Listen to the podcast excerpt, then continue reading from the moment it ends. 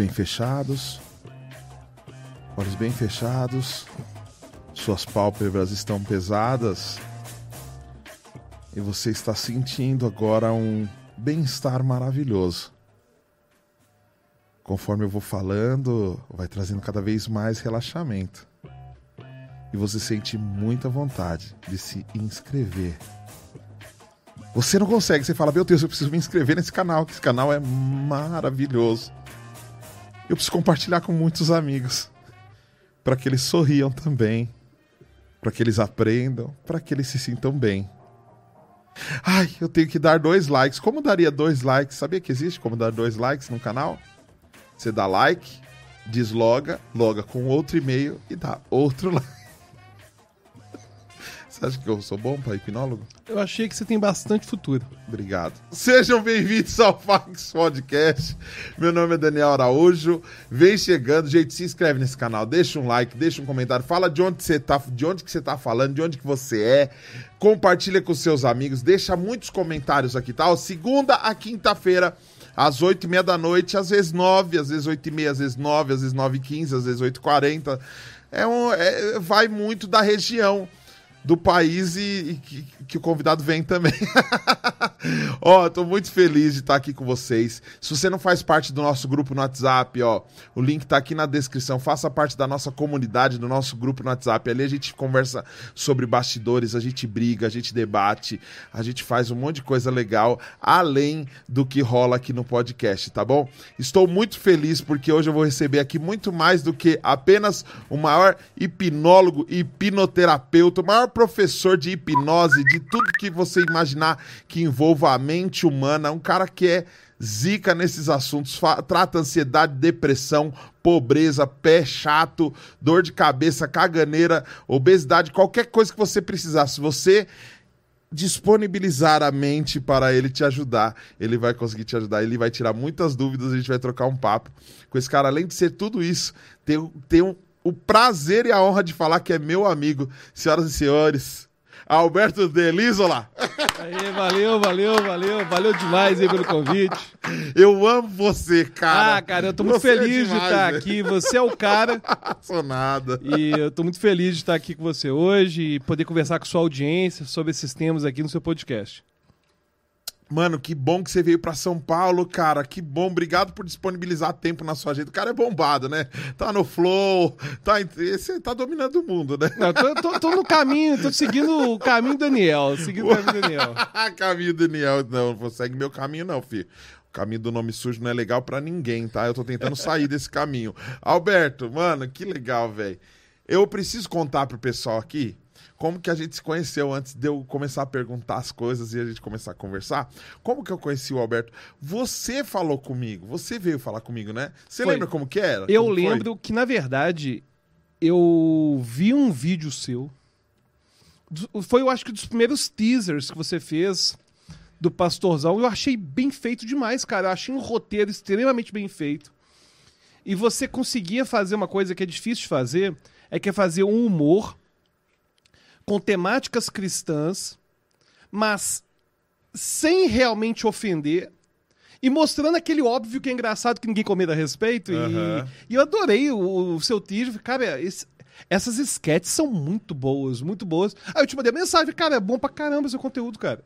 A gente tinha uma, a, praticamente a mesma quantidade de inscritos. É, eu, eu, meu canal. O seu canal eu acho que tava, tava, tava começando ainda. E, enfim, aí depois foi um grande sucesso aí, seu canal aí com essas super produções. Aí depois em 2000 e... Acho que 15, 2015, 2015. Aí você foi num curso de hipnose meu, você hipnotizou a pessoa. foi. Ele chegou a alucinar, ter delírio. É, eu tava, eu tava com um pouco de medo, porque eu ainda era meio evangélico naquela época. Aí eu fiquei... O que, que é meio evangélico? Né? Não, meio medroso, porque assim, eu. Quando a gente está no meio da, da igreja, assim, e ainda mais quando você praticamente nasce nesse ambiente, tem muito aqueles crentes Ghostbuster, tá ligado? que tudo é do mal, o pessoal alucina 24 horas por dia, mano. Então, Cara, tem igreja que fala muito mais do demônio que de Deus. Eu acho engraçado. Fala Tem- só do demônio e... tem, tem alguma que não fale mais, porque tem gente que, tem gente que já mudou até o discurso de Jesus, falou que Jesus fala mais do inferno do que do céu. Mas é louco isso, porque a gente tá falando de tradução, a gente tá falando de um monte de coisa. Ele fala muito do reino, ele fala muito de justiça, ele fala muito de amor, né? Mas as pessoas preferem ainda o medo. E eu acho que o medo ainda traz uma química interessante pra pessoa. Porque senão não existia filme de terror. A pessoa gosta de, às vezes, tomar um sustinho, gosta de desmistificar uma parada. Então eu vim do meio que, caramba, mano, a gente às vezes ia orar por uma irmã e a gente ia na casa dela e parecia que tava indo pro museu de terror. Muito louco. Não, ó, nesse quarto, toda vez que eu falo a palavra tal, cai um quadro. Naquele quarto tem um rosto no, no, no guarda-roupa. Não, eu tenho uma máscara que é uma máscara do mal, que essa máscara já falou comigo várias vezes. Então você vai orar por isso, você imagina, você é um moleque de 12 anos, velho. Aí... Você começa a pirar nesses negócios, mano. Eu, eu fazia isso na rua com os meus amigos, a gente acreditava em dinossauro, a gente via dinossauro na rua e não sei o que, mas usando a imaginação. Aí parece que a galera, uma galera cresceu, mas continua usando essa mesma imaginação pra ficar vendo coisa o tempo inteiro. Não, vi o capeta, vi um cara de preto, vi uma caveira no seu rosto. Não, você. E aí você começa a ficar com medo de tudo, mano. Eu sempre fui muito, muito, muito, Alberto, muito bunda mole. Só tenho tamanho, velho. Eu sou, sempre fui muito medroso. Cético e medroso. Como que você é cético e medroso, velho? Pois é, e o interessante é o seguinte: quando você olha pra alguma coisa, geralmente você vai ver aquilo que você está esperando ver. Então você gera expectativa em relação àquilo. É um borrão. Mas se você acha que esse borrão vai ser a imagem de Cristo, você vai ver a imagem de Cristo, igual aquelas torradas, né, que a gente vê na internet. Mas se você quiser ver o demônio, você vai ver o demônio, porque a gente busca padrões o tempo todo. Aí, um dia aí a luz dá uma piscadinha diferente, você, opa, já, já é uma manifestação.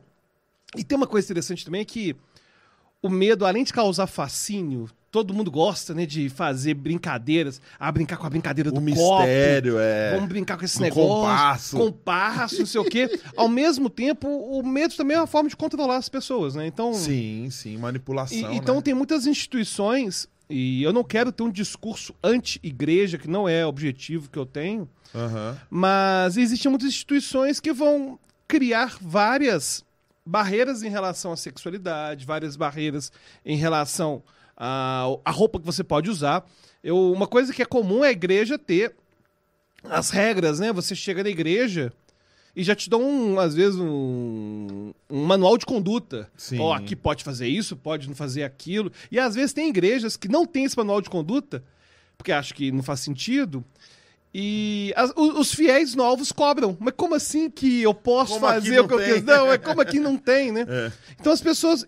Essa questão do medo, eu vejo também que é uma forma também de controlar as pessoas, né? Porque as pessoas estão com medo, e a gente pode até depois falar da fisiologia, um, um pouco do cérebro em relação ao medo, que faz as pessoas é, serem menos racionais, serem menos críticas e, infelizmente, até entrarem aí em discursos polarizadores de política que a gente vê hoje, negacionista, enfim. E Então, fica o um medo- xingando o outro, né? Cara, eu acho esse negócio um absurdo. Porque você tá falando de imaginação e de ver coisas onde não tem, usando apenas a força da imaginação. O pessoal briga tanto com o negócio de política que eu recebi um meme esses dias falando assim, ó. É, eu, para mim, bolsominions são igual nuvem. Sempre que eu olho, eu vejo um animal. não tem, não pode ficar fazendo essas coisas. Não pode distratar as pessoas os- e nem os animais. Entendeu? É, é sacanagem com os animais. Não, mas as pessoas hoje confundem, vamos lá. Eu quero fazer essa distinção entre ser bolsomínio e ser de direita e ser de esquerda, cara. Que, enfim. São como. No... É boa essa, vai, Marcelo. É. Você tem que rir, Marcelo. Aqui tem um bolsominion presente entre nós. Não, mas cara, mas o bolsomínio a gente tem que Olha lá, tratar olha bem. lá. ele vai ameaçar nós. Se prepara. Vamos ver se você vai hipnotizar a gente agora. Ó. Vai ter que ir rápido. Quero sorte, hein? Não pe- Tem uma arminha de brinquedo lá. Mas o, o- E uma coisa interessante, é, já que tá falando de bolsomínio, É, por que que, falando de neurociência, a gente não vai falar de política, falar de neurociência. Sim. Por que, que é tão difícil conversar com Bolsonaro? Você sabe por que, que é difícil? Na verdade, ah, quando você vai conversar, quando você vai conversar com alguém que é negacionista, com um fanático religioso ou com um bolsomínio, os argumentos são todos com base emocional. E, e sem nada de realmente Dados. racional. Então, por exemplo, vamos supor que eu te digo, não, mas na verdade as vacinas são seguras. Elas já. Elas. Não, mas foram feitas às pressas. Não, cara, as vacinas estão sendo pesquisadas há mais de 10 anos. A da AstraZeneca começou a ser pesquisada em 2013. A gente deu coincidência de ser variações de vírus que a gente já conhecia. Mas você sabia que eu conheço uma pessoa que tomou essa vacina e morreu um dia depois? Ou seja, a pessoa faz um apelo à emoção Sim. Que não tem base nenhum. Só que esse apelo no cérebro das, das pessoas que escutam dispara na amígdala, que é uma região do cérebro relacionada com o medo, relacionada escreve com as emoções. amígdala, Escreve amígdala. igual a, o Isso, sininho. igualzinho. O outro chama tonsila, tem, o outro a gente também chama de tonsila palatina, que é essa aqui que fica aqui. Tonsila. Tonsila palatina. E aí o que acontece? Quando a amígdala dispara, que é a mesma que dispara quando alguém vê uma barata, por exemplo, ou quando alguém vai ser assustado, vai, ser, vai tomar um susto, vai ser assaltado, a gente chama de reação de luta e fuga. Você dispara adrenalina, cortisol, te manda energia para os membros para você poder atacar e tudo mais. Essa energia toda, que é gerada no assalto, ou que é gerada quando alguém vai te atacar, ela também é gerada quando a pessoa fala alguma coisa de forte base emocional. Teve, e isso torna as pessoas menos racionais. Aconteceu nos Estados Unidos. Teve um debate do Trump com um grande pesquisador de neurociência, em que o Trump falou que vacinas causavam autismo. Nossa. E ele falou que vacina causa autismo. Aí o, neuro, o, neuro- o pesquisador, né, neuropsicólogo, enfim, ele foi falar: não, na verdade, de onde você está tirando isso? Não existem evidências disso.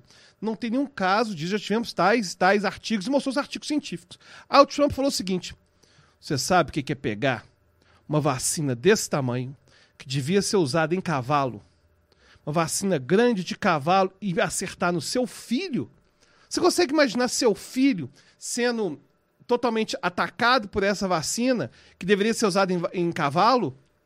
É um absurdo e ainda causa autismo. Ou seja, falou uma coisa louca. Sim. Só que dispara uma reação emocional. E essa reação emocional torna as pessoas menos racionais. Assim como O quem vê uma barata. da criança com um cavalo, com uma agressão. Não, e, e o pior é o seguinte: aquele desespero que a pessoa tem durante o assalto, que faz ela ficar irracional, também promove essas discussões irracionais com emoção. Então, é algo bem complicado, porque a gente está vivendo um momento em que as pessoas vão negar o, o óbvio, o racional e partir para apelos emocionais. E se você quiser conversar com alguém que é da extrema esquerda, extrema direita, alguém que é um fundamentalista assim extremamente é, extremo, você vai ter dificuldade porque essa pessoa vai chegar, por exemplo, agora vou falar de esquerda, por exemplo. A pessoa chega e fala, olha, as contas do Brasil após o governo Dilma realmente tiveram uma queda aí, a gente vai ter que fazer uma avaliação fiscal, não sei o quê. Sabe quantas pessoas estão morrendo hoje de fome? Pô, cara, e- é, ou seja, a- a- pega algo que é emocional, Sim. e isso tira a possibilidade de qualquer debate. Ou seja, em vez de ter um debate, se ela pode fazer realmente, de acordo com as contas do governo, uma reforma da Previdência que fosse mais justa ou fosse menos. Enfim, os, os debates não são em torno disso. São em torno de questões emocionais. Pois é, você está falando aí da questão tal de imposto, tem tantas pessoas morrerem na rua. E às vezes esse dado é até inventado. Só que esse apelo emocional faz as pessoas ficarem mais irracionais. E aí vai começar a ter debate no grupo do WhatsApp desse jeito. A pessoa joga uma coisa de impacto emocional e que não envolve raciocinar. E aí pessoas que eram amigas há muito tempo deixam de ser amigas, sabe? Enfim. Não sei se você, como que é que a sua lida com esse pessoal. Então, é muito difícil porque. Como que, como que você conversa com alguém que já tem certeza absoluta de tudo? Pois é, eles têm certeza E- absoluta de E é tudo. uma certeza absoluta que ele ouviu, é uma certeza absoluta que alguém contou. Então não é uma certeza absoluta. Quando a gente trata, por exemplo, de religião, é muito complicado, porque esse sistema onde você senta precisa respeitar uma hierarquia quase que de uma forma cega. Aquele negócio de. Eu não ensino meus filhos assim, não faz, porque Deus não se agrada Caramba, mano, você já, você já cresce num regime assim. É um regime de não pode porque não interessa. Se falei não, é não. Aí não leva reflexão, né? Não tem reflexão. Então, tipo assim, é, é louco isso. O, o- é o dedo na tomada. É a criança com o dedo na tomada. As nossas tomadas hoje não dão choque, velho. Igual as tomadas de antigamente, velho. Antigamente era difícil. Antigamente era diferente, mano. Hoje eu já peguei meu filho mexendo na, na tomada, co- é, colocando coisa na tomada e ele não tomou choque. Então, eu simplesmente proibi, porque eu falar que sempre vai dar choque é, um, é radicalismo. O que, que eu posso falar? Vem cá, você quer pôr a mão ali? Você pode tomar um baita de um choque ou pode não acontecer nada. A decisão é sua. Aí a criança vai falar: Não, não quero tomar choque, não. Não, mas talvez nem dê, tenta. Não, não quero.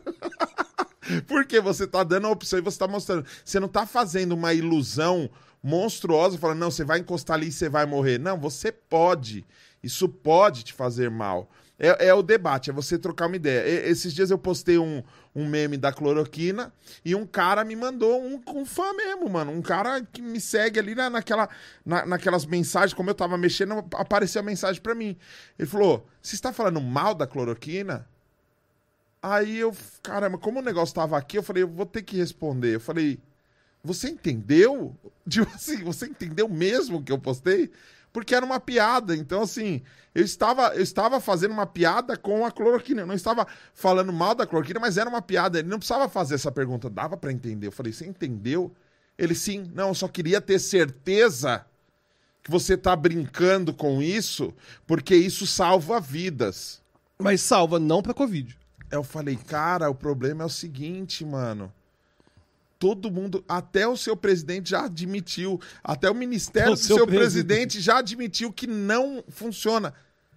O meu pai teve Covid, tomou a cloroquina e foi curado. Falei, eu tive Covid, comi bacon e fui curado. Nem por isso eu tô falando que bacon cura Covid, velho.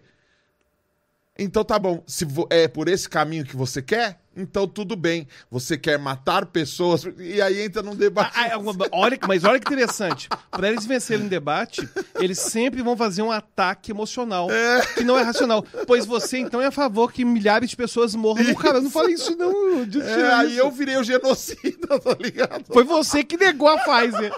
No final das coisas. Eu tô achando que eles vão achar essa nossa conversa muito esquerdista. Ah, já acho. Agora, uma coisa que você falou, né, da tomada, nem vou entrar assim no mérito da discussão da reflexão da tomada, É. mas a gente pode levar isso em relação às drogas mesmo.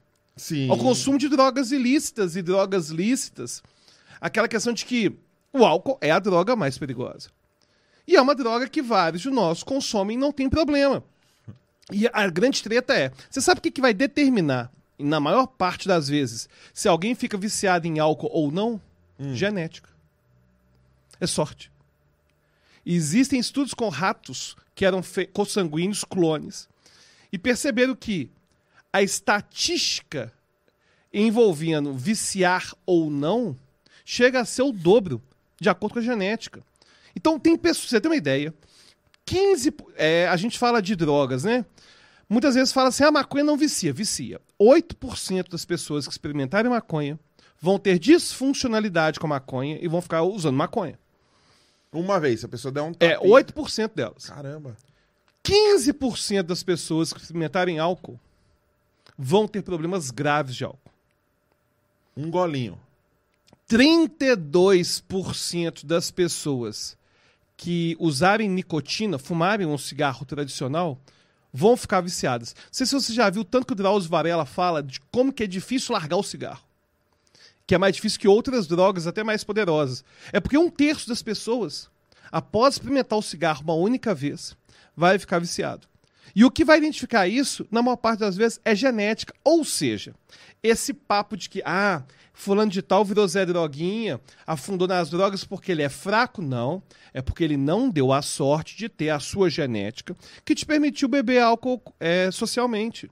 Então é muita falta de empatia não perceber que a pessoa que está viciada numa droga, ela tem predisposições biológicas e muitas vezes tem ambiente fragilizado, que na verdade acaba sendo a questão da genética mais o ambiente, e que acaba fazendo a pessoa ficar viciada. Então, essa questão das drogas é importante começar a ter com os nossos filhos um diálogo mais aberto em relação a quais são os verdadeiros danos das drogas. Porque se você chega e fala, olha, isso aí é horrível, ele usa, gosta e não dá nada de ruim, ele não vai ver o verdadeiro perigo. É o choque na tomada. É o choque, exatamente, é o mesmo exemplo que você está dando choque na tomada. Caramba, velho. E, e o pior é o seguinte aqui, a, a educação, ela não pode ser mais, no século XXI, baseada no terror não, Daniel. Não. A, a educação baseada no terror é uma educação sem diálogo. É uma educação de que a menina menstrua a primeira vez, vê que tá sangrando, desespera. Aí vai falar com a mãe, a mãe simplesmente dá para ela absorvente e fala assim, ó, troca isso aí de vez em quando. E, e não explica o que, que é tornar mulher, não explica sobre sexualidade. E fica nesse ambiente assim de criar um pânico, criar um medo geral. E isso é extremamente ruim, né? Claro, é nocivo demais, né? Extremamente nocivo. Mas sobre esse lance da genética, eu quero te fazer uma pergunta. Eu. O meu pai biológico, a, a minha mãe se separou dele, eu tinha nove meses. No- na verdade, não sei se eu tinha nove, eu acho que eu era mais novo. Ela se casou pela segunda vez, eu tinha nove meses. Eu não sei com quanto tempo eu tinha, eu era muito novo, muito bebê, eu era um bebê. Ela conta que ele tinha um problema sério com álcool. Um problema sério com álcool. Eu não consigo tomar nada com álcool, absolutamente nada.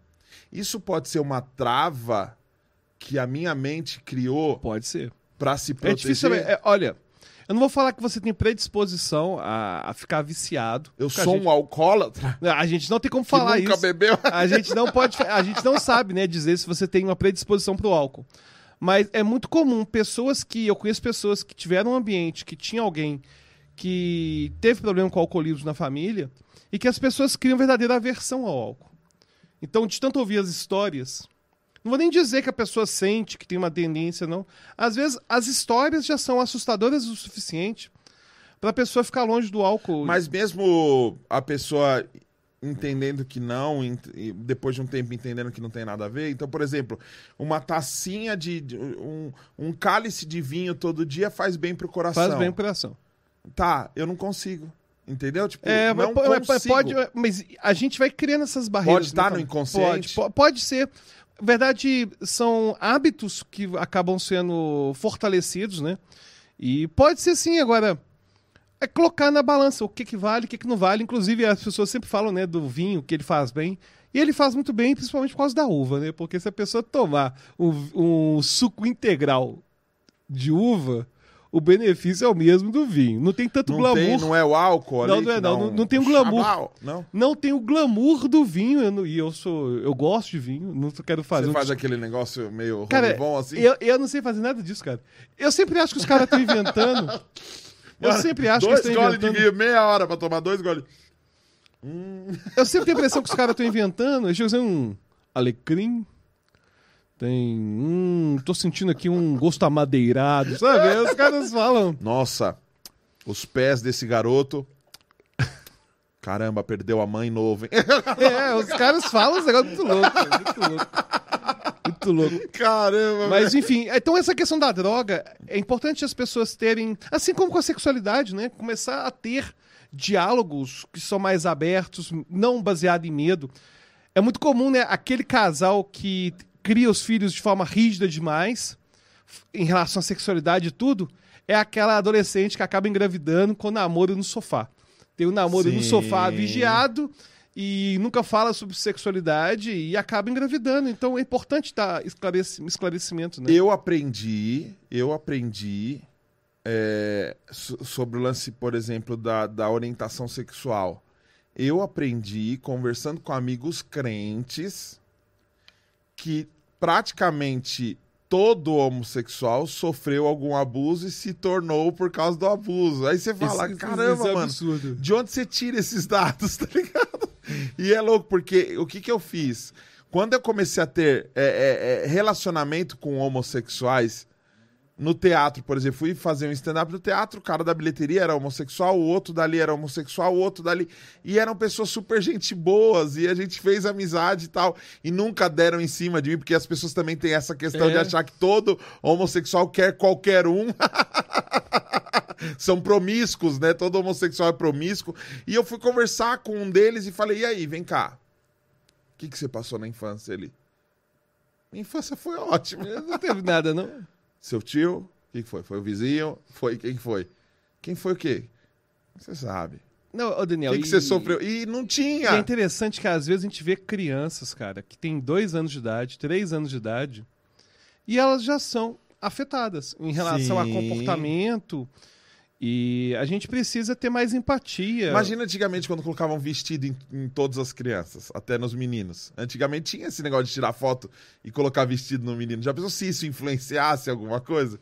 É, não, e em detalhe, se a influência da sexualidade acontecesse como muitos religiosos têm medo, hoje todo mundo seria heterossexual.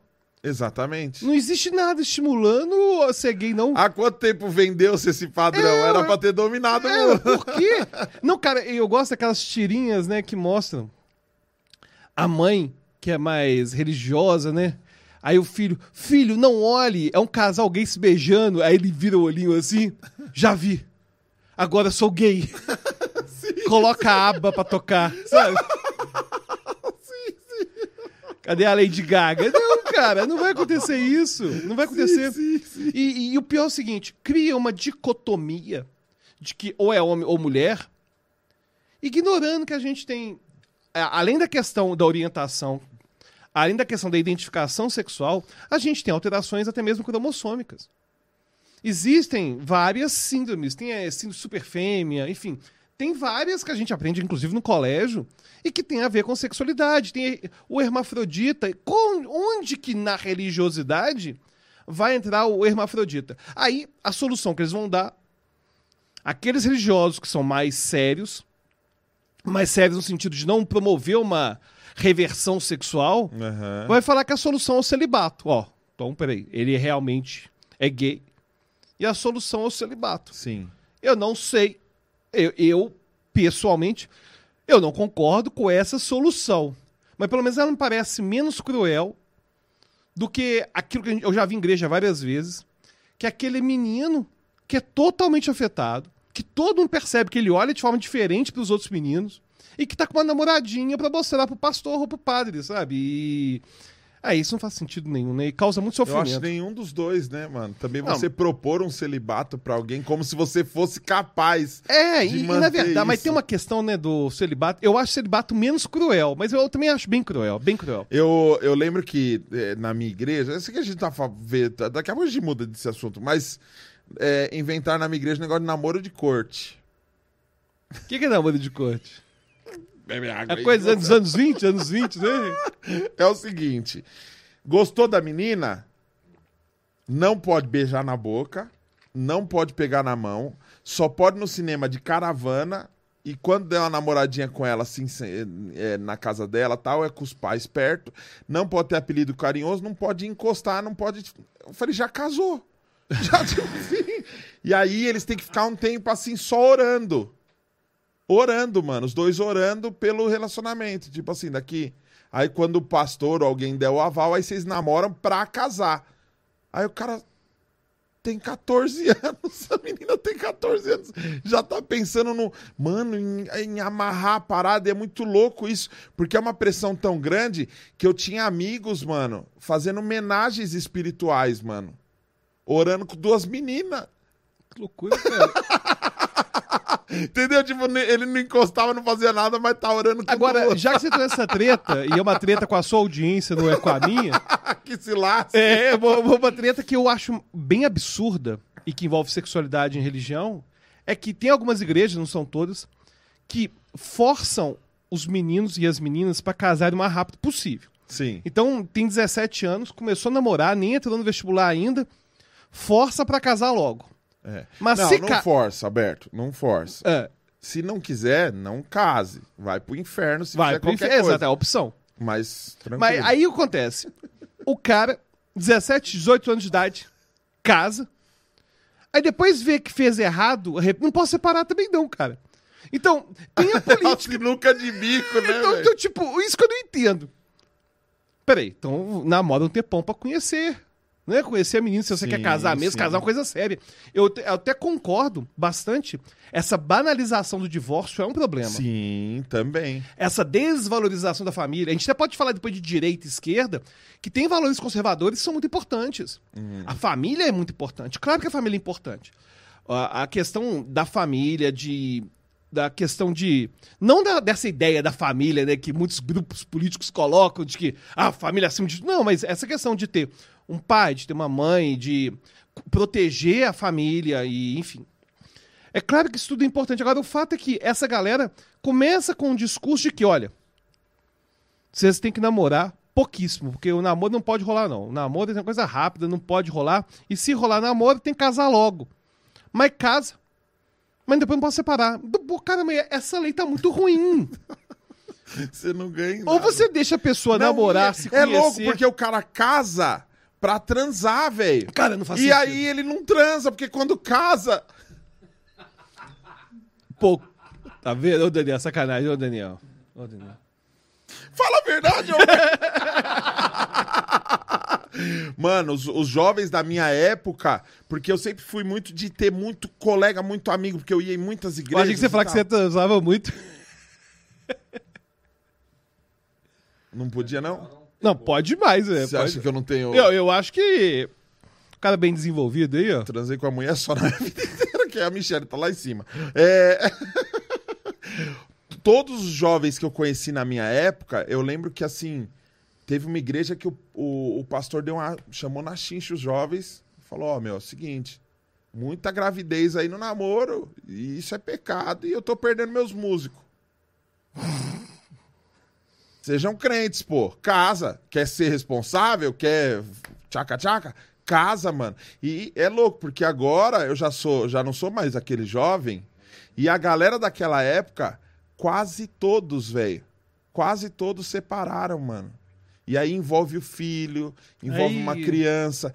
Não vou generalizar e falar que todos, calma, não foram todos. Tem muitos que são infelizes até hoje. Não. e alguns que resolveram acertar e, mano, eu vou tentar até a morte.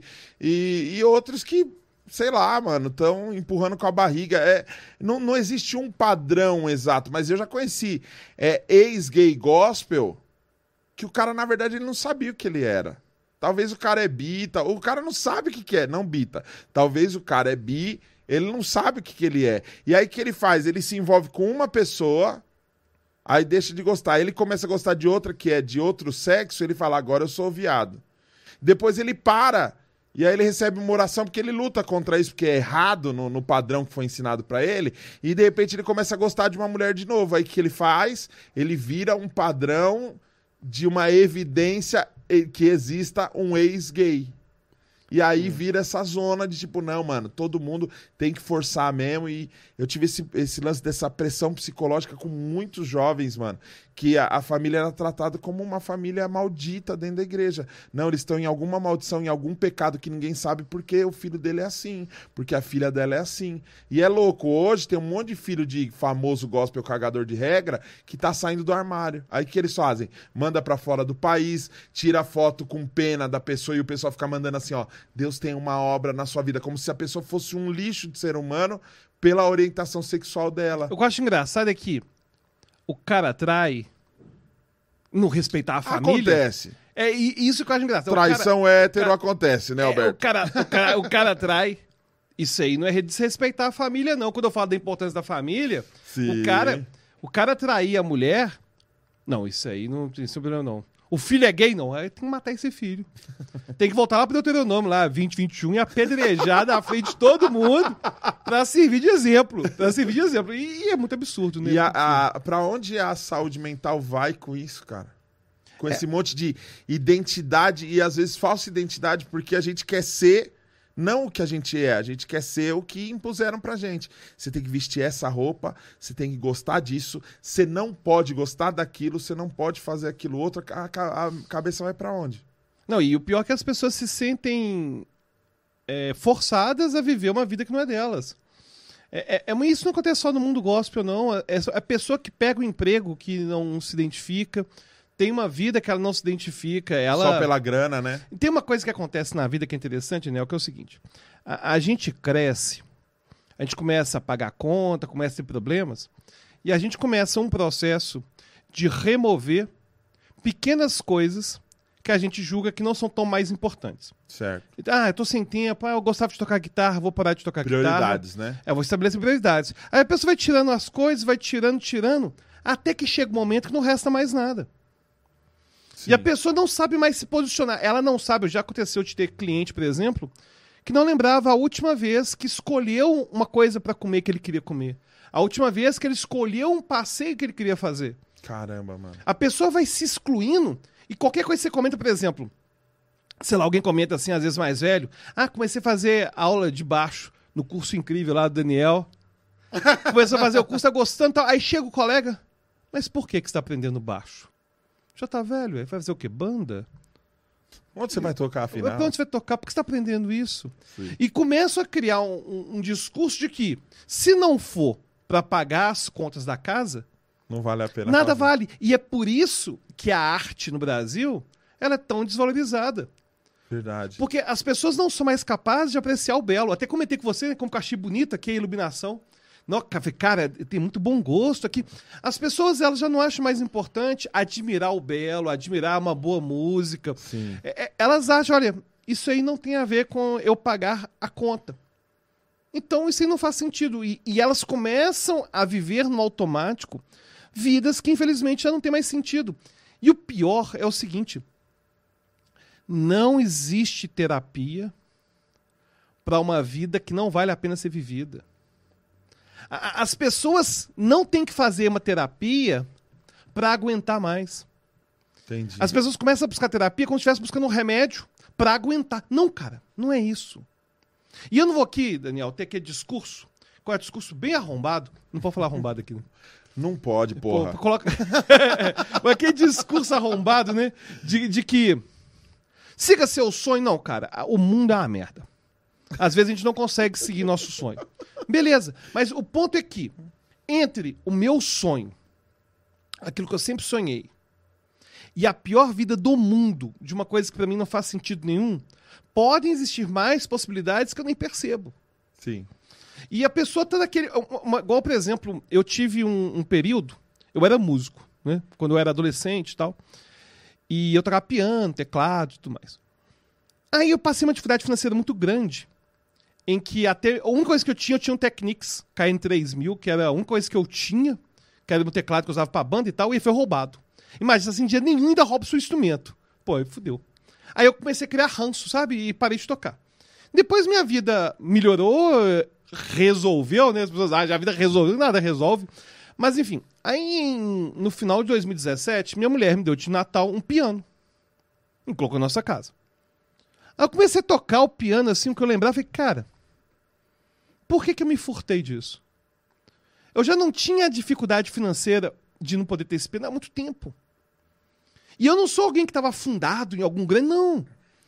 O problema é que a gente vai vivendo os nossos problemas e a gente começa a achar que a gente nem merece. É o cara que tá passando dificuldade financeira, aí sobrou, às vezes, sei lá, 20 reais no final de semana, e ele tá sozinho em casa. Acho que vou, comer um- vou pedir uma cerveja é, artesanal que eu gosto. Ah, não, mas não é certo, né? Cheio de dívida, não vou tomar uma cerveja hoje. Eu não vou pedir aquele sanduíche. Não, a pessoa começa a se furtar de pequenos prazeres todos os dias. Sim. E que não vão resolver o problema. Não tô falando que você tem que ser um perdulário e sair gastando seu dinheiro. O quê? Perdulário. Nossa, mano. E, Perdo... Meu Deus, é, anota. Perdulário, Exagere. aquele que perdoa. Ah, é que não. Não, Não, o que é não, não acho que tem que sair gastando tudo, não. Mas você se permitir pequenos momentos de prazer. Cara, a gente, a gente não. A gente tá vivendo pra quê, então? Claro que tem pessoas que estão numa uma vida que é, é matando. É, ma- é- é- é matando um, um leão todo dia. É. Mas às vezes a gente já até passou por essa situação complicada, já tá numa situação melhorzinha, mas já acha que a gente não merece nada. Acha que, tipo, não, não faz sentido, porque Sim. aquilo não é pra pagar boleto, não é pra família, aí começa a ter uma vida que é 100% só pros filhos, às vezes. Sim. Enfim, então a gente tem que começar também a, a focar, né? na- no- Eu li, eu li uma matéria e mandei pra minha esposa de uma mulher que escreveu uma matéria incrível falando assim: Eu amo meus filhos, mas odeio a maternidade. Eu vi essa matéria. Cara, eu achei isso libertador, mano, porque eu tava falando isso pra minha esposa. Eu luto muito contra o lance do machismo e a minha casa foi pautada em cima de machismo. Por quê?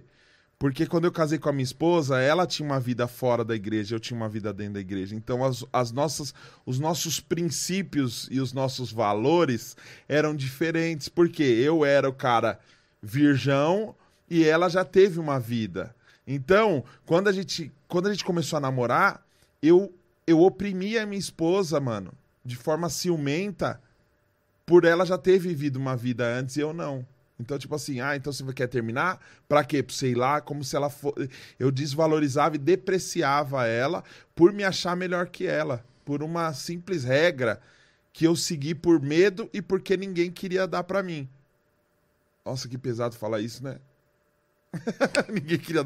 Então, tipo assim, eu luto muito com isso. De tipo, eu fui criado num ambiente que minha mãe fazia muita coisa e meu pai quase nada dentro de casa de servi- serviços domésticos. Hoje eu vejo que meu pai conseguiu evoluir, mano, que eh, ele a louça é dele, outra coisa é dele, eles dividem algumas tarefas dentro de casa e eu ainda luto com isso. Eu tento fazer, eu falo pra minha esposa, ó, eu prefiro trabalhar um pouco, um pouco mais e de repente colocar um profissional aqui pra fazer o que eu não faço bem, porque eu não consigo varrer, puxar, fazer um passar um pano e tudo mais. A gente vai adaptando e tentando entender essas situações essas situações dentro de casa para ter uma, uma saúde. É uma saúde.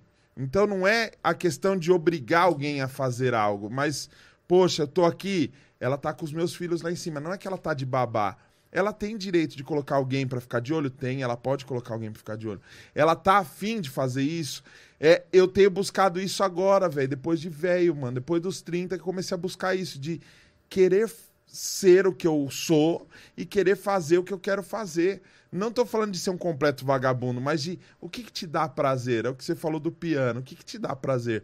Então eu queria saber assim de você, o que, que te dá prazer, o Alberto? O que, que dá prazer pro Alberto? O que, que libera aquela químicazinha boa para você? É uma cervejinha artesanal? É um Netflix? É jogar bola? É jogar videogame? O que que, o que, que te traz esse Cara, eu prazer? gosto muito de dançar.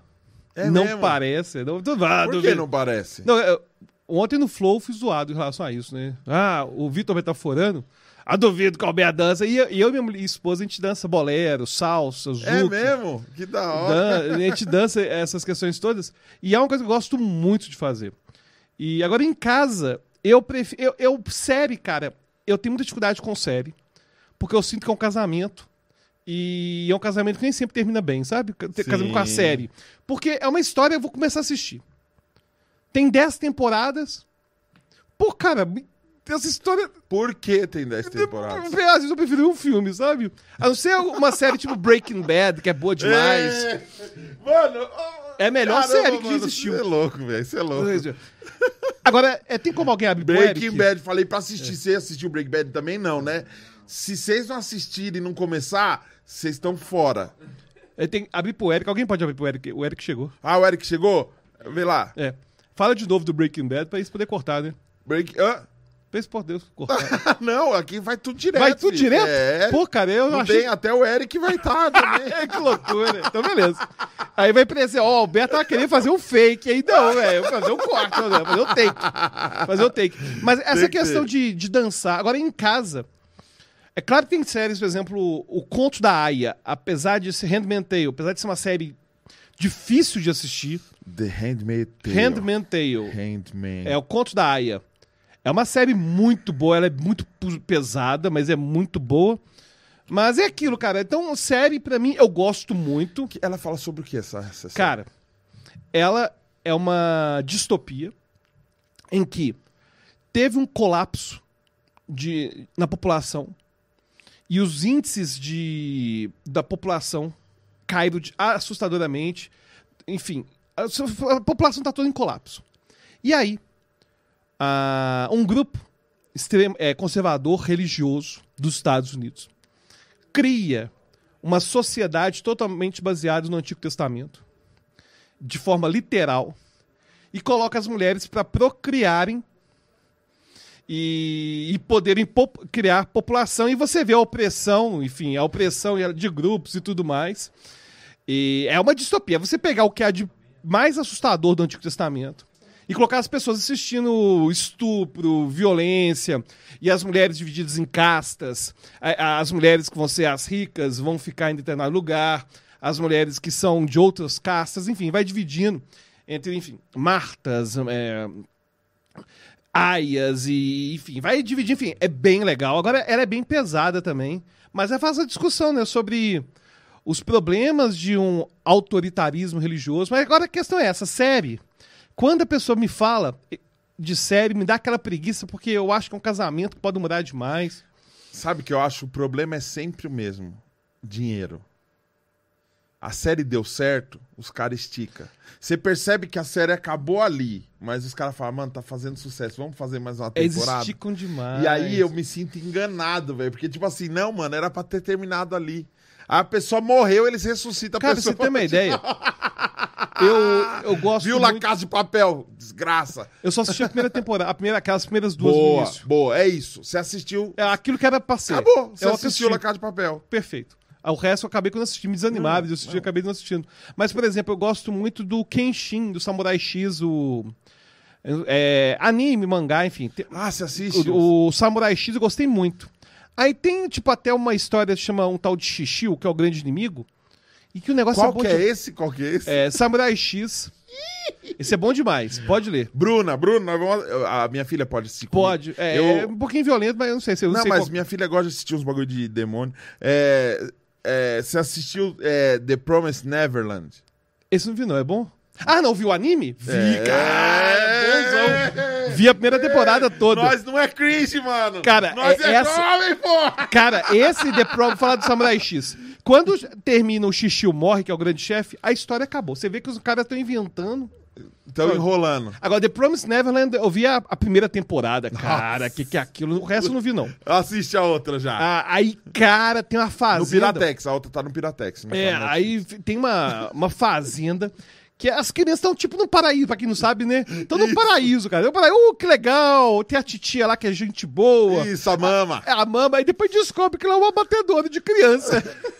É Que Basicamente. vende isso. as crianças pros demônios comer, velho. Eu assistindo com a minha filha. Eu falei, não, vou assistir anime não, anime. Infantil. Desenho japonês, mano. Quando acabou, nós já tava. Cantando o tema. Cara, tem um. Tem um que tem algum. É, até tem umas influências, inclusive, do cristianismo, que é bem legal, que é Full Metal Alchemist. Você ah, chegou a assistir. eu já vi a capa. Cara, já. Comecei a assistir achando que era infantil. Tem uma cena lá de, que envolve lá um, um experimento. Cara, que eu falei assim: que criança que assiste um negócio desse? É uma cena das mais tristes que eu já vi na minha vida. Eu falei, caramba. É mesmo. Cara, dureza. Dureza. Você assistiu o, o BoJack Horseman? Assisti, assisti o. Cara, é bonzão. É inteligente demais. Bonzão. Só que é extremamente depressivo. Não, mas né? é, é pra você assistir Bad Vibes. É o cara que tá pensando alguma Mano, besteira. Tem um episódio. Ô, Bo, BoJack Horseman é a história de um cavalo ator. É um cavalo, ele anda de. du- ele usa blusa de lã É e engraçado. tem a cara de cavalo. tem um episódio de 17 minutos, ele no funeral da mãe, velho. Que texto maravilhoso. Não, é- Só que é um bagulho que você chora, você chora. E é comédia, mano. E ele, não, é aquelas comédias dramáticas, né? É, mano. É, é muito bem feito. Eu recomendo. Você assistiu Afterlife? Com o Mark Gervais? Esse não vi, não. É uma, é uma série bem curtinha, pequenininha. Que é o cara que, tipo, é, a esposa dele morreu de câncer e ela deixou uns vídeos pra ele assistir todos os dias. Ah, jamais vídeos. assistirei esse negócio. Porque... Porque eu vou ficar sofrendo. Não quero assistir um negócio desse, não. Não, mas é bom, é bom assistir. Tem um filme que eu assisti chamado Minha Vida Sem Mim. Que é a mulher que tem câncer. A menina de 20 anos, com criança, com marido, não sei o quê. E ela descobre que tem um câncer terminal e ela começa a gravar fitas pra filha de parabéns pra todos os anos, até 18 anos de idade, e pra deixar a vida dela preparada pra quando ela partir. Não, eu não aguento, não, cara. Essas coisas Não, de chorar mas, demais. mas não- esse aí ele é muito reflexivo. Ele não é tão. Não te deixa na merda, não. não. Porque que ele faz? Ele decide assim: eu quero morrer, mano, eu não quero continuar vivo. mas eu não, eu não quero me matar. Aí o que ele faz? Ele decide viver a vida dele do jeito que ele quer. Então, tipo, já começa assim, ele vai pra rua, um cara pede dinheiro pra ele, um noia. Eles querem dinheiro, vem, vem aqui em casa, leva ele em casa, põe ele no sofá, come aí, velho, toma um café. Você quer dinheiro? Dá um bolo de dinheiro pro cara. No outro dia o cara morre, velho, de tanto chapar, tá ligado? E a galera começa a falar, meu, por que, que você fez isso? Ele queria, velho. Isso que ele queria, tá ligado? E ele começa a Começa a viver a vida dele de ou ele intensa. vai trazendo uns temas assim que você fala, mano, que, que genialidade isso que os caras fizeram. Porque a, gente, a gente cria muitos tabus sobre diversos assuntos, do que pode, do que não pode, do que deve, do que, do que não deve. E eles, mano, eles conseguiram expor isso no- na série de uma forma que você fica pensando sobre a vida, tá ligado? É muito louco isso. Só que você acha que tem uma associação é, do cara que gosta de assistir uma parada depressiva, disso incentivar mais a depressão? Não, ou- eu porque eu já vi- associei muito isso, velho. Eu. Às vezes a pessoa pode estar assistindo também pra ver se ressignifica alguma coisa. Enfim, eu não vou dizer isso. Assim como tem música, né? Tem música que as pessoas começam a ouvir certas músicas quando estão em certos comportamentos. Mas eu acho que varia de pessoa pra pessoa. Porque eu tenho percebido muito minha filha, ela tem nove anos, e eu observo, quero participar das coisas delas e eu- dela, e eu percebo que a galera da faixa etária dela, que ela tem amizade, todos têm um perfil muito parecido. Um perfil de. Quer ouvir música pra baixo. Posta foto, não mostra a cara. E, e gosta de chorar. E parece que qualquer coisinha já é um pouco mais intensa. Tipo, eu preciso de alguma situação pra, pra falar, ah, tô triste, tá ligado? Tipo, ai, caiu meu celular. Quase quebrou meu celular. E eu fico com medo disso ser um incentivo pra pessoa ficar zoada, tá ligado? É, eu- eu- a questão do grupo sempre é uma preocupação, né? É, né? Ah, de grupo. Um grupo é uma preocupação. Mas eu não, sab- eu não saberia dizer a respeito das criações artísticas, se elas realmente É porque o social influencia. É, agora, essa questão do grupo, por exemplo, tem grupos de adolescentes que envolvem, por exemplo, se cortar. Sim. E isso influenciam muito. E, e, infelizmente cria uma cultura que valoriza esses tipos de ideação suicida, esses tipos de cortes, em que se expõe e criam campeonatos, como se fosse um momento especial para todo mundo fazer isso. Quem faz mais, quem sofre mais. É, enfim, então é, são situações, principalmente quando envolvem grupos, bem complicadas, né? Pais, cuidado. Às vezes a sua preguiça de querer participar das coisas com seus filhos é, faz com que eles criem um mundo paralelo deles e você não tenha acesso a absolutamente nada. E talvez possa ser tarde demais quando você olhar e falar, puxa, agora eu não sei nem como que, como que é isso aqui. Eu, eu- Que jogo é esse que ela usa? Que chat é essa que ela conversa? eu tive uma experiência, há, há muito tempo eu era professor de aula particular de matemática. E tinha uma menina que tinha muita dificuldade, né? Ela tinha muita dificuldade com matemática e tal. E aí eu dei aula pra ela, aí eu expliquei pro pai dela, olha, ela precisa de alguém pra acompanhar o dever dela, ou para casa, ela tem 11 anos de idade. Sim. E nessa idade eles têm alguma dificuldade, e ela tá com uma dificuldade. E ela precisa de um pouco de mais de apoio, então ela vai precisar, além de ir pro colégio, que alguém confere o dever, tirar as dúvidas mais básicas dela. É um absurdo, né? A gente paga escola e ainda tem que ajudar em casa. Eu Falei, cara, olha só. Isso se chama educação. Ah, crianças têm um desenvolvimento, crianças da espécie humana têm um desenvolvimento tardio mesmo.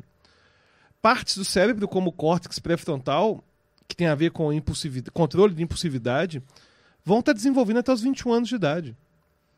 Então, é claro que uma menina de 11 anos de idade, que tem formação e está com dificuldade, vai ter que ter alguém para ajudar acompanhar o dever de casa. E, e quando eu falei isso com ele, em vez de ele pensar, nossa, ver como que eu consigo, então, na minha rotina, atender, ajudar, ou eu, minha esposa, como a gente consegue. Não, a, a reação dele foi é um absurdo eu ter que cuidar dela.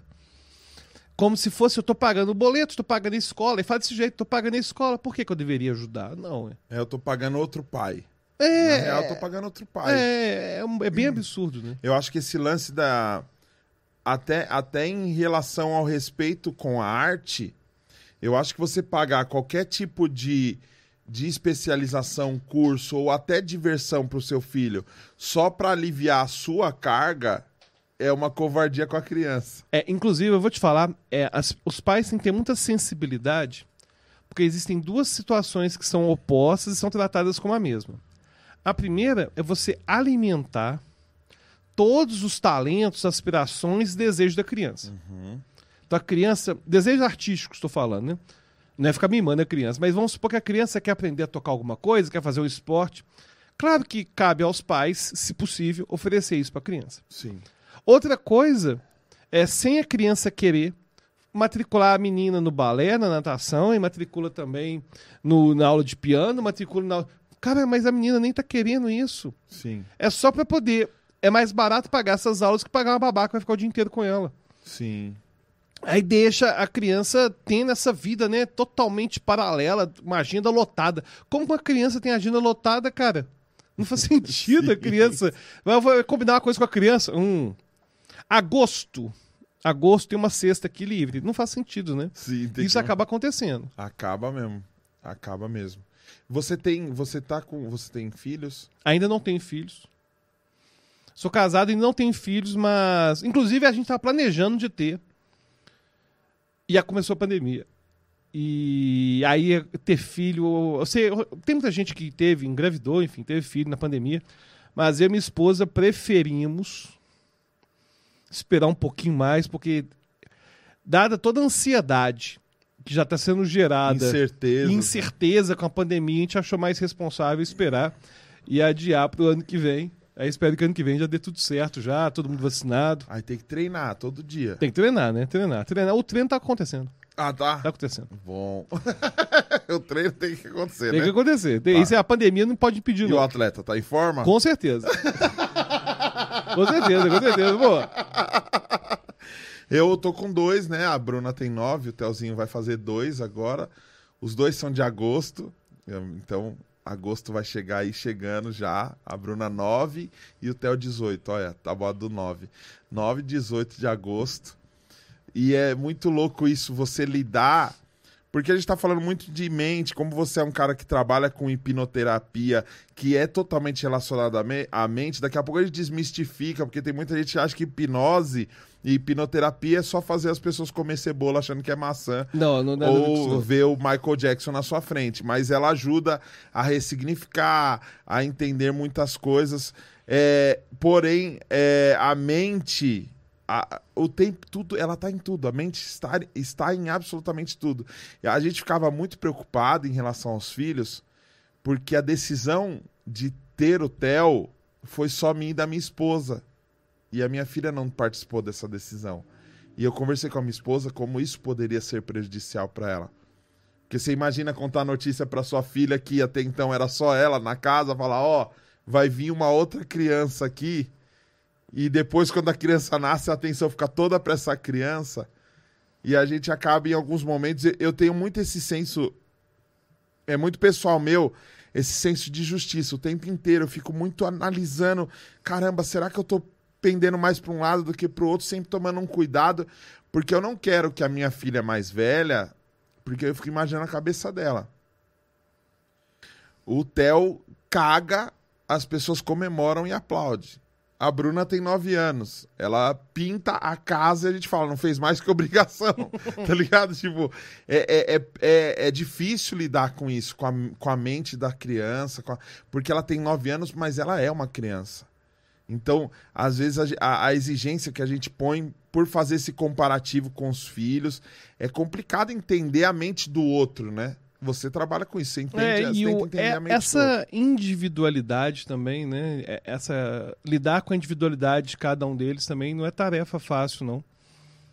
Mas o bom é que você tem uma família que o diálogo é aberto, né? Então vocês Sim. conversam sobre essas questões todas.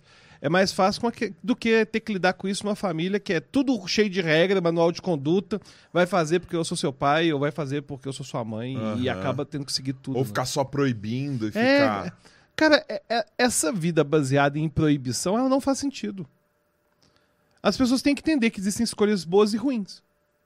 E tem escolhas ruins que vão dar consequências ruins. Eu não tenho que ficar preocupado, ó, isso aí é errado. qual-" Não, é, tem que dar real e explicar quais são as verdadeiras consequências de cada atitude, né? Porque a gente tá sempre esperando uma recompensa. Na real é essa. Tudo que a gente faz ou deixa de fazer, a gente tá esperando algum tipo de recompensa. Né? Caramba, velho. É, é, que vida bosta, né? Ficar sempre fazendo as coisas, esperando alguma coisa ali como, como resultado e como uma resposta. Quando não vem, a gente acha que todo mundo funciona igual. E nem todo mundo funciona igual, né? Não, é, e todo mundo tem seu próprio ritmo, todo mundo tem suas próprias questões, enfim. E a gente começa a ter uma vida muito baseada também em negociação, sabe? Tipo, ah, não, aí você faz o dever de casa, porque aí eu compro aquela revista que você queria. Cara, não, não, não faz sentido eu ficar condicionando também. Né, várias atividades, a, a, a prendas, a recompensas e enfim. O melhor é ter um diálogo mais amplo né, sobre essas questões todas. E aprender com a, com a mente da outra pessoa. Eu lembro que um casal tava com um filho adolescente e o cara falou pra mim: Olha, meu moleque tá lendo um livro aí, cara, sobre a mente de um psicopata, bicho. O moleque vai ser um bandido. tá ligado? Tipo assim. Não, tenta entender por que, que ele lê isso. Não é porque o cara assiste um filme de terror que ele quer ser É. uma assombração. né? É. E, e- e também, às vezes, nem, nem sempre. É, nós não somos todos Vitor metaforando. Às vezes a gente não consegue também decifrar uma pessoa só pelo que a gente viu superficial, superficialmente. Porque tem muita gente que é depresinha, que é não sei o que, a gente já julga. Ih, mano, essa pessoa é pra baixo. Mas tem um monte de palhaço aí que tá fazendo piada o tempo inteiro, que tá todo. é, socialmente. O ele é- Robin Williams. Acabou, velho. Cara, Robin Williams. Não Robin dá, se matou. dá. É, mano. Se matou por viver uma máscara do cara que tem que estar feliz o tempo todo. E essa questão, esse fardo do comediante é um fardo complicado Pesado. também, né? Você não pode estar ruim nunca. E aí eu fico imaginando o comediante que também é criador de conteúdo. Porque o criador de conteúdo também não pode estar nunca mal. O criador de conteúdo é o seguinte, você não colocou o vídeo Para, no eu YouTube. não posso chorar, Alberto. Colo- não colocou vídeo no YouTube essa semana, não colocou semana que vem, cara, o canal já vai ser. Vai... Enfim, aí já tem todo esse problema. Ainda tem a questão de que o comediante tem que estar sempre bem e a gente conseguir lidar com essas nossas máscaras, que é normal a gente ter algumas máscaras no nosso dia a dia, né? E a gente conseguir lidar com tudo isso e ter saúde mental não é tão fácil, não. Eu, eu, eu aprendi com a minha filha uma parada de você respeitar a pessoa e, e a identidade da pessoa. É, porque às vezes até bem intencionado a gente acaba fazendo uma coisa que é ruim. Eu fui levar minha filha pra casa de um amigo. é, é, ela ficou o dia inteiro brincando com o filho desse amigo e chegou à noite a gente foi levar esse menino embora pra casa dele. Quando chegou em- na casa dele, ele falou: Vamos lá em casa e tal. Só que eu percebi, a- a- avaliando o- a situação e o cenário, que já estava tarde e que a ideia não era que eu subisse. Porque se fosse, a ideia fosse que eu subisse, o meu amigo já nem descia pra buscar o filho. Porque normalmente quando a gente ia, a gente já entrava direto. É, com certeza. Se o cara tá na porta esperando, tipo, vem. Caramba, talvez a esposa já, deixe- já esteja de baby doll em casa, a casa esteja bagunçada, eles vão dormir, já tava, já tava todo mundo dormindo, sei lá, enfim. A gente tem que ter esse bom senso. E os dois queriam brincar, falei, não, vambora, filha, vambora, outro dia vocês se veem, ó, vocês brincaram o dia inteiro, já tá bom. Legal, valeu, valeu, entrei no carro. Quando eu entrei no carro, ela... Aí ficou trombuda, né? E o que acontece? Eu comecei a dar um coaching, velho. Chatíssimo. Por que que tudo a gente quer fazer coaching com os outros, né? Tudo a gente quer dar palestra. Não, filha, olha, vamos falar sobre gratidão. Porque você não está tendo gratidão. Olha, você brincou o dia inteiro com o garoto, tomaram sorvete, jogaram bola, se sujaram, assistiram desenho, fizeram a, a cabana e não sei o que. Agora, só porque você não pôde subir na casa dele, você vai ficar assim? Aí ela pegou e falou: pai, deixa eu ser eu. Eu não falei que eu tô triste pelo que aconteceu durante o dia, eu tô triste porque eu não pude entrar. Eu queria entrar e eu tô triste por isso. Eu posso ficar triste por isso? Pai, você fala muito. E quando você fala, você me deixa triste. Eu calei minha boca e eu falei, caramba, mano, é verdade. A gente tá sempre querendo impor pras pessoas o que é melhor e às vezes até bem intencionado, mas às vezes a gente tem que entender, cara, que a sua opinião, velho, é igual a pizza que eu comi ontem à noite. Sabe qual a diferença? A diferença é que a pizza eu pedi. Às vezes a sua opinião eu não pedi, mano. Então deixa eu ficar triste, deixa eu ser eu, velho. Nem todo mundo acorda. Uh! É verdade. Uh, bom dia! Essa é a vida ideal. A vida ideal é essa: é acordar e falar: Oi, sol, vamos fazer uma. Uh! Olha que tempo de neblina! Ei, oi, poluição de São Paulo! Cara, mas você sabia? Eu vou, vou fazer um. Eu vou até fazer uma confissão aqui. Eu odeio gente, gente boa que faz desse jeito. Sim, velho, é uma alegria muito. É, tem gente que chega assim. Você chega, você, você tá de manhãzinha cedo, cara. Você acabou de tomar um cafezinho e tal. E o cara chega. Bom, e aí? essa-" Cara, que esquisito, velho. Peraí, velho, vamos devagarzinho. É, esses rituais de. Vamos lá, gente, positividade! Uau! Uau! Sim, você tá, mano. Caramba, hoje eu. Hoje eu tô nada, eu posso dar nada hoje? É, essa ditadura, né? Tem muita gente que tá chamando de positividade tóxica. Das pessoas não poderem ficar Pô, mais tristes. Caramba, é isso. As pessoas não podem mais ficar tristes. A pessoa tá lá. Por exemplo, faleceu alguém que você gosta, alguma coisa, a pessoa fala assim. Não, mas cabeça pra cima, fica bem. Cara, como vai ficar bem? Sim. Não tem como ficar bem. É impossível ficar bem. E é muito melhor você falar assim, dicas né, pra conversar. A pessoa tá passando um momento difícil, fala. É muito mais saudável você falar, conte comigo, eu vou estar à sua disposição, vou estar sempre aqui, pode falar comigo. Isso é muito mais positivo. Do que Do que querer falar. mudar o que a pessoa exatamente, tá sentindo, exatamente. Perdeu a mãe, e aí? Como é que foi? Pois é, não tem como tornar Não, meu, isso fica positivo, bem, não. cara. A vida continua. Cara, como que continua? O que que você tá falando? Do que, que você sabe? É. Não, e o pior é que tem um negócio que eu detesto, que é competição de desgraça. Já viu isso? Sim! Cara. Aí o cara tá chateado. Nossa, eu tô chateado demais, cara. Meu cachorrinho morreu. Nossa, gostava tanto dele. Cara, meu tio morreu. Meu tio morreu. É, é muito pior, muito pior. Sim. Eu sei o que que é. Cara, que estão competindo, quem se fudeu mais? Que competição é essa, cara? Sim. Que coisa. Não, vamos parar com isso, não E é da hora, ainda mais nós que só tem amigo ferrado. Fica, né, tipo, tô mal chateado, não consegui pagar a conta de luz. Quanto que era? 30 conto. Ih, mano, você é louco, eu tô mil conto negativo no Itaú. Tá? É, cara, é muito louco não, isso. mano, deixa. é- é, eu acho que é menosprezar a dor do outro. É, exatamente. Menosprezar a dor do outro. Ah, para, velho. Só isso, mano. Sua mãe morreu. Você é louco, mano. Perdi meu pai, padrasto, minha tia. mas- É sério, você tá falando pra mim que eu não posso É, ter é muito luto porque o seu luto foi pior que o meu, tá É ligado? muito absurdo isso. Não, mano, e morreu todo mundo, eu fui pra praia. É, é, é, é doente, cara. É uma sociedade doente demais. Sociedade doente demais. Então, mas é, é- Tudo vem de uma criação. Tudo vem de um aprendizado. E através desses aprendizados a gente cria algo que você ensina e que você fala muito, que é paradigma. Explique pra galera o que, que é paradigma. As pessoas usam né, o termo falar paradigma sobre as nossas percepções de mundo. Né? E, e a nossa história vai criando a nossa percepção de mundo. E, e o interessante é que é daí que vai surgir muita falácia meritocrática. São as percepções individuais que as pessoas têm que as enganam. Por exemplo, uma coisa que eu estava conversando hoje no almoço com o Daniel, que eu podia trazer para cá, É. em relação a quando eu conheço alguém, por exemplo, que veio da favela e se deu super bem na vida, ou era um negro da favela, assim, que se deu super bem na vida e fala: cota é um absurdo. pra que cota? Sim.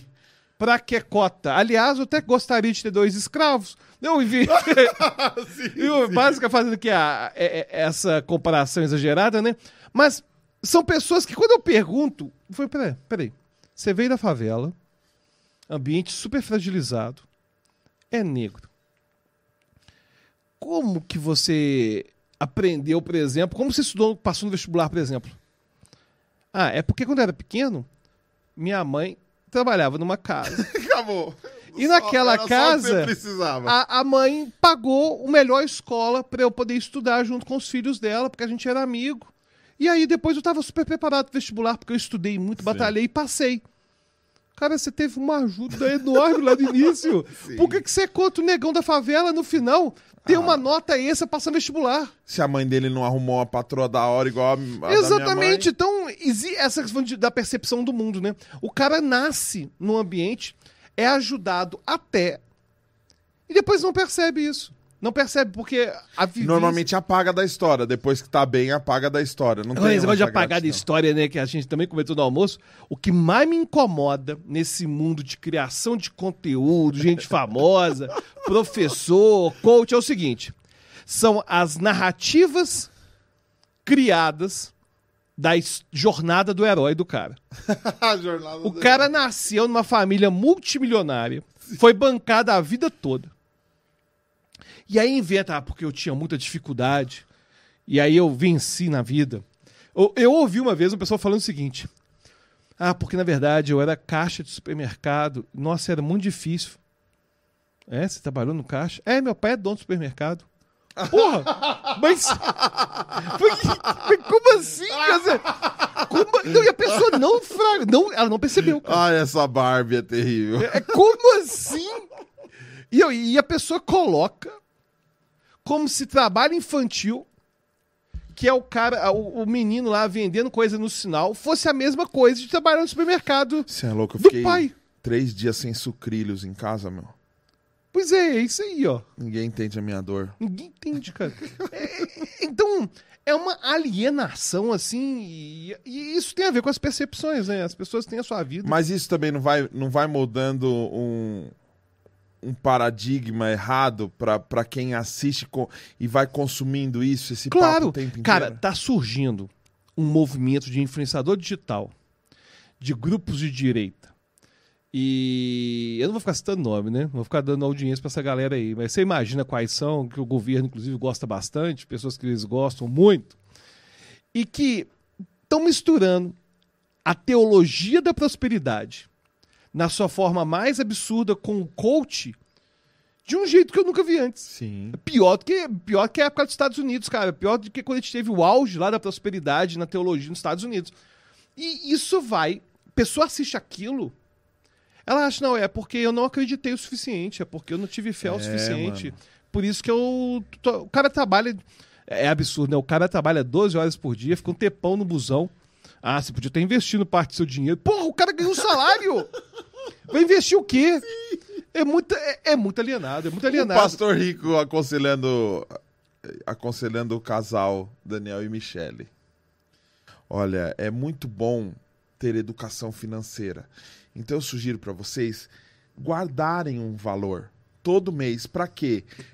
Porque a- a- as finanças, o problema financeiro é uma das principais causas de brigas eh, entre casais. Então vocês fazem o seguinte: vocês trabalham, chega no final do mês, vocês guardem, não sei, mil reais. Todo mês guarda mil reais. Se daqui seis meses vocês tiverem um problema. que mil reais que a gente guarda? Onde que A gente tá esse ganha dinheiro? mil reais. Onde tá esse dinheiro que tá sobrando? Assim, mano, eu ganhava 20 por igreja que eu tocava. Eu ia tocar meu som nas igrejas, levava os CDs pra vender, saía, aí eu levava sempre 50 CDs nesses eventos. Saía dois, um fiado e um sumia. Mano, caramba, velho. Cê- Você é ensinado por uma coisa que parece fácil, mas na ótica do cara é assim. Quem é o cara? Mano, o cara é um professor de, de faculdade que consegue conciliar esse com outro trampo e ele, é- ele tem uma empresa, ele é sócio de uma outra empresa e casado também com uma menina que veio de uma família rica que não sei. Mano, pra ele, mil reais é um, é um rascunho, é, um, é uma brincadeira mesmo. Teve uma experiência que eu tive em igreja muito ruim, muito ruim. que eu já tava membro da, da igreja com a minha mulher. E eu gostava bastante, cara. Eu gostava bastante da igreja. E, enfim. Aí, do nada, chega o pastor. Precisamos conversar. Sobre o relacionamento de vocês. Pô, acho legal, vai perguntar, né? Pô, tá precisando de alguma ajuda? Qualquer coisa, tamo aí, conversa com a gente. Aí o cara chegou. Muito bem. E o casamento? Pô, tô tentando ter dinheiro, cara. Quando tiver dinheiro, vai rolar. Aham. Tem que casar. tem que casar o quanto antes. Tem que orar pra fazer. Cara, orar não vai me dar um apartamento, um emprego melhor, não, cara. Eu tô precisando de correr atrás. Se eu tivesse dízimo, talvez fosse mais fácil. eu não tenho dízimo. Cara, esse dia eu, não fiquei tão dízimo, eu incomodado. eu Fiquei tão dízimo. incomodado. Como que alguém que não sabe as dificuldades que a gente tá passando em relação a poder casar. Uhum. Como que alguém chega e fala o que eu tenho que fazer? Você tá louco? Você tá louco? Aí eu tava no eu tava no no curso de noivos dessa igreja. Aí teve uma coisa que me fez, falar, cara, eu não vou ter igreja nunca mais.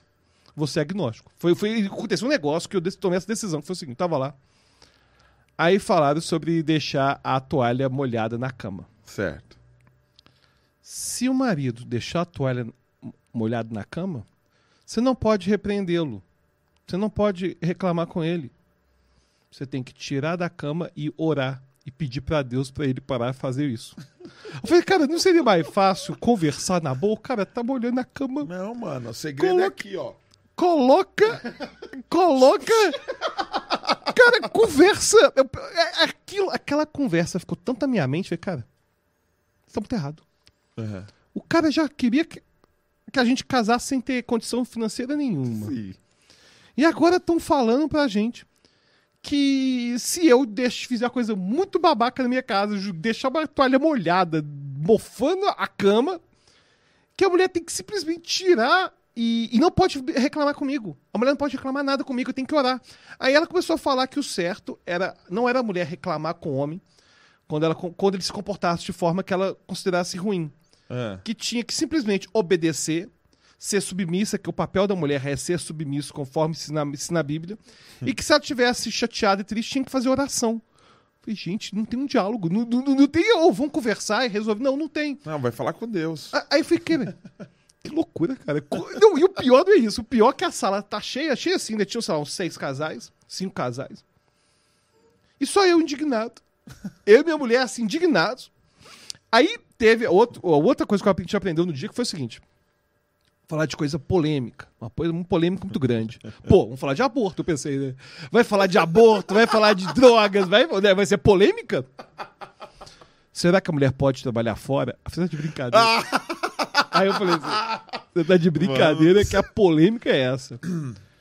Aí eu falei: se a mulher ganha muito mais que o homem, no final do, do mês, ela tem que pegar todo o salário dela e entregar pro homem administrar. Porque se ela administrar o salário dela, que é maior que o homem, ela vai tirar a liderança do homem. Eu falei, cara, o que, que eu tô fazendo aqui? Eu tô no lugar. Quantos anos você tinha? Eu tinha uns 20, eu tinha uns 25 anos, 26 anos. E eu achei isso absurdo. Eu falei, gente, isso é uma manipulação. Eles estão manipulando essas pessoas. Sim. E eu achei isso. Olha lá, ela gostou dessa igreja. Essa é igreja legal, é igreja legal. E.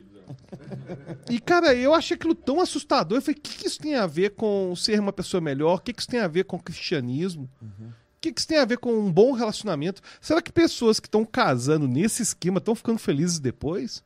Eu acho que não. Não. Eu acho que não. Só que aí cada um vai ter, dentro da mesma casa, vidas totalmente opostas, separadas, que não se conectam.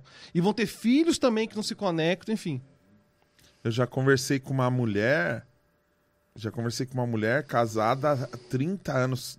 Casada, mano. E eu fui na casa dela e a casa dela tava muito bonita, assim, com piscina, reformada a casa tal. E era deles a casa. Eu falei, caramba, hein? Você realizou seu sonho, né? Ela fez assim, ó. Ela tava assim, ó. Na mesa, assim, ó. Ela falou, eu trocava essa bosta dessa casa aqui.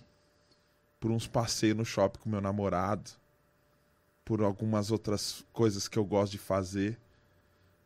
A gente levou quase 25 anos para reformar e deixar essa casa do jeito que ele queria. Hoje eu sou velha, meu cabelo tá branco, hoje eu não tenho pique pra nada. Eu só fico trabalhando e fazendo as coisas dentro dessa casa pra todo mundo reclamar, não, não gostei dessa comida, não gostei disso aqui, não gostei daquilo outro. É E aí, e aí você isso, vê né? assim, caramba, mano. A vida é curta real, mano. A vida é curta, mano. Pra gente ficar num, num- barato assim de. Caramba, qual, qual é seu sonho? Porque tem gente que acha que tá sonhando, mas ela não tá sonhando. Ela foi ensinada a sonhar com isso.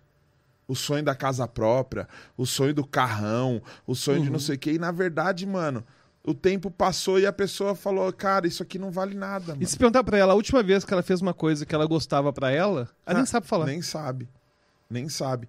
E como que quebra esse tipo de paradigma? A- Porque a minha luta tem sido essa com o meu público. Porque eu sei que a galera me bate, acha que eu tô aqui só pra provocar e tal. Não, eu tô aqui pra. Porque eu tenho certeza que de tudo que a gente já conversou aqui, algumas coisas vai rolar uma identificação e alguém vai falar assim, mano, eu não preciso disso, é isso mesmo. Não, não é dessa forma. E é- é, como que a gente consegue quebrar esse tipo de paradigma? Uma coisa que eu acho que ajuda muito a quebrar esse tipo de paradigma é, é a pessoa se perguntar: qual foi a última vez que eu escolhi fazer uma coisa para mim? Qual foi a última vez que eu escolhi uma coisa para mim? Uma coisa simples. Por exemplo, sei lá, ver um, escolhi ver aquele filme. São pessoas, às vezes, que não conseguem mais escolher um filme, não conseguem escolher um passeio. E ela já não consegue mais Não, não escolher, já não é consegue. nem não querer, é tipo Ela assim, não, ela não consegue. escolhe, não, não. Ela não consegue. Pode ser qualquer um. E teve uma coisa muito triste. Eu, tava, eu era professor universitário na época e estava dando aula de, na- de psicologia jurídica lá na UFMG. E os meninos, uma faculdade extremamente bem conceituada, Sim. grandes juristas iam sair de lá, né? E aí eu fiz uma pergunta que é a pergunta também, né, que você pode apresentar, a gente apresenta para sua audiência em relação a essa quebra de paradigmas, que é uma pergunta que Abraham Maslow, um grande psicólogo, fazia para seus alunos, que era: o que te trouxe para aqui, para cá hoje? Se você pegar o que você vai fazer hoje, tudo que você vai fazer hoje, de quando você acorda, quando você dorme, quantas dessas atividades que você vai fazer que foi você realmente que escolheu? Sim. é um exercício, né? Da pessoa começar a, a fazer essa percepção. Então, o que, que você quer? Onde você quer? O que, que você quer fazer? Qual que é o seu sonho? Aí uma menina levantou, levantou a mão. Na verdade, eu só quero estabilidade financeira e vou fazer um concurso. Foi muito bem. Ótimo, um concurso vai te dar estabilidade financeira. Mas e aí? O que, que você quer fazer? Não, só quero estabilidade financeira. Falei, olha só. A estabilidade financeira, quando a gente pensa na hierarquia né, de prioridades de Maslow, primeira é Como hierarquia. que chama, mano? Ma- escreve M-A-S-L-O-W. M-A-S. Aí tem a pirâmide de Maslow. Pirâmide, mi- pirâmide de... Ele, é- ele era o quê? É um psicólogo. E ele falava o seguinte, peraí. Ele queria falar como que as pessoas ficam felizes, como que elas podem ser felizes se autorrealizarem. Ele falou assim, olha, se a pessoa não tiver a necessidade fisiológica mais bem atendida, se ela não tiver necessidade fisiológica atendida, ela não vai conseguir ser feliz. Então, se ela não tiver comida hoje, se ela não tiver aonde defecar, urinar, onde tomar banho, se ela não tiver sexo, enfim, coisas básicas de fisiologia, ela não vai ser feliz. Tá, beleza. Mas tem um nível acima. Eu quero ter um lugar para dormir hoje, mas eu quero ter segurança de que eu vou sempre ter um lugar para dormir. Eu quero ter segurança de que não vai faltar comida, que é o próximo nível. Para depois, no próximo nível, vir relações pessoais, autoestima. Ou seja, alguém que se preocupou a vida toda apenas com a fisiologia e com a segurança, nem vislumbra conhecer alguém legal para fazer uma amizade, nem vislumbra a autoestima. Quanto mais vislumbrar realizar um sonho. Não, não vai conseguir ver isso. Porque essas pessoas foram ensinadas, foram domesticadas. Elas foram aquilo que Foucault chamava né, de docilizadas. São pessoas que foram docilizadas para seguir um papel. E, e vão seguir porque é assim que tem sido feito. É, é assim que é feito há centenas de anos, há décadas. Como a sangria, conhece a sangria? Não. Na época de Hipócrates, há dois mil anos, falava-se que as doenças elas aconteciam porque nosso corpo seria composto por quatro tipos de líquidos diferentes, humores. E aí, esses humores, eles, de acordo com a sua combinação, trariam doenças. O, são líquidos. Líquidos. É, vem de humus, né? De Isso, umidade. exatamente. Aí o que acontece? Se a pessoa ficava doente, falava que era uma combinação desses líquidos. Aí o que, que eles faziam? E fizeram isso por quase dois mil anos. Para rebalancear esses líquidos, faziam um corte grande na pessoa e fazia ela perder de um, às vezes, dois, três litros de sangue. E a pessoa ficava sangrando. Isso foi feito até o século XVI, cara. É bem recente. Caramba, mano. Absurdo, não é? George Washington morreu assim. Ele teve uma pneumonia. Em vez de ver se o corpo resolvia, que lá na época não tinha, não tinha remédio, né? Fizeram a sangria e ele morreu. Era muito comum a pessoa morrer pela sangria. Só que aquilo era tão enraizado culturalmente, e não tem nenhuma prova científica, as pessoas simplesmente morriam pela falta de sangue. Porque a, a ideia era, vai rebalancear esses líquidos, mas esses líquidos não existem, então não tinha o que rebalancear, né? E aí as pessoas morriam de sangria. E a sangria foi feita por séculos simplesmente porque é assim que se faz. Assim como escravidão, que a gente acha às vezes uma coisa tão distante, cara, é uma coisa muito próxima. Sim. A gente conhece, por exemplo, hoje eu conversei com pessoas que já teve contato com escravo. A gente conhece pessoas, por exemplo, que, sei lá, que hoje tem, sei lá, seus 90 anos de idade e que chegaram a conhecer filhos de escravos. Ou seja, existe culturalmente aí certas coisas que são seguidas, né? E, as pessoas nem se questionam. Então, essa questão de você se perguntar, né, o que, que eu escolhi para mim? E quando você não descobre, é aí que tem um ponto interessante. Quando você descobre que você não escolheu nada da sua vida, tá, mas qual o pequeno passo que você poderia fazer então para ter uma vida um pouquinho mais autêntica hoje? Um pequeno passo, não é mudar a vida totalmente. Será que você hoje escolher uma cerveja artesanal que você gosta para você beber hoje? Será que você escolher um filme para você assistir hoje? Será que você se dá o luxo de dar uma volta no quarteirão com seu cachorro? Será que aquilo não poderia te resgatar mais? E resgatar tudo aquilo que eu digo, né? Que a gente vai removendo o que não importa até que nada mais seja importante. E a gente vai removendo, vai recuperando isso ao pouco, aos poucos, e em algum momento. A pessoa começa. Não vou falar que ela vai realizar o sonho dela, igual essa mulher, né? Não vou falar que ela vai realizar o sonho dela, não, mas será que se ela olhasse bem, não teria alguma pequena coisa que ela poderia fazer que teria mais a ver com ela? É a pessoa redescobrir que ela é um indivíduo, que ela é um sujeito, que ela não viveu para filho, para família e que ela vai ter anseios, tem desejos, tem vontade, sabe? E é importante a gente se conscientizar disso. E aonde que a hipnoterapia pode ajudar a pessoa nisso? Olha, na verdade, a hipnoterapia é uma excelente ferramenta terapêutica. Só que é importante ressaltar que não é um tipo de terapia. Uhum. É uma ferramenta, assim como, por exemplo, quando eu vou no dentista, não existe brocoterapia. Ou seja, eu vou no dentista, pode usar broca, pode usar, enfim, vários outros equipamentos. Então a hipnoterapia é uma ferramenta. É uma ferramenta que vai ajudar em tratamento de psicoterapia. E existem algumas práticas de psicoterapia que são baseadas em evidência, que são as que eu gosto mais, como análise do comportamento, cognitivo comportamental, que são técnicas que têm embasamento científico. E que, quando essas técnicas são utilizadas junto com a hipnose, aumenta e muito o resultado. E aumenta o resultado porque a hipnose ela permite uma imersão numa ideia. Tem um filósofo que eu gosto muito que fala o seguinte: aquilo que é mais o, o, aquilo que é mais mortal e mal, mais contagioso não é um vírus, é uma ideia. Não tem nada mais mortal e contagioso que uma ideia. Leonardo DiCaprio, A Origem. É um grande filósofo. Caramba. Esse, esse é foda, esse é foda, né? Falei já de Hipócrates e agora eu falei do outro que é pau a pau, que é o Leonardo DiCaprio. e o Leonardo DiCaprio, nesse filme, fala sobre como que uma ideia, né, às vezes fica na nossa mente. E a hipnose, por trabalhar com a imaginação o tempo todo de forma ativa, ela permite que essas ideias sejam melhor administradas. Então, a gente tem muitos benefícios para controle de ansiedade, principalmente, tratamentos de transtornos de humor, enfim.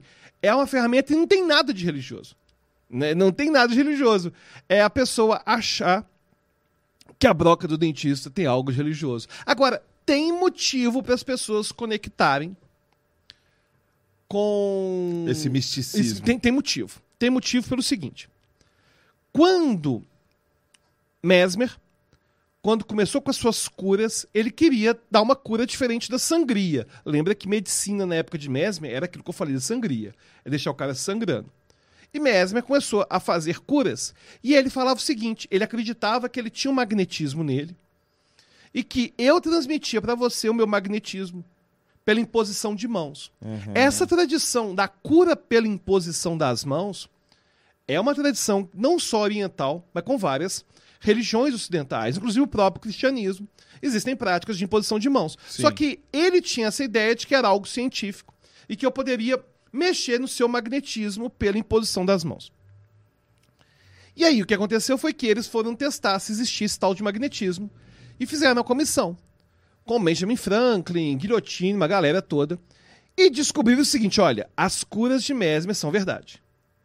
Só que não é magnetismo, é só sugestão. E foi aí que começaram a pensar em hipnose.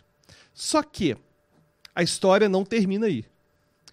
Tiveram pessoas que eram conectadas com Mesmer, alunos de Mesmer, que começaram a criar, apesar do magnetismo ter sido refutado, continuaram estudando magnetismo em sociedades secretas. E teve um cara chamado Barão de Poteto, que tinha tido contato com Mesmer e criou um clubinho dele de ensinar magnetismo. Para falar dessas curas com magnetismo, ainda que já tivesse sido refutado. E esse Barão de Poteto teve um aluno. E esse aluno ganhou o nome de Allan Kardec. Agora você vai entender por que, que tanto cristão tem rixa com a hipnose. Existe uma rixa histórica. Por quê? A possibilidade de curar a partir da sugestão, que aliás, a questão da palavra como cura é uma coisa que é inclusive bíblica. Sim. É o verbo. É o verbo, né? Então, a, a ideia da palavra como algo que pode curar não é uma ideia que é anticristã. Não me, eu não sou cristão que tá falando isso, certo? Mas não me parece algo anticristão. Não.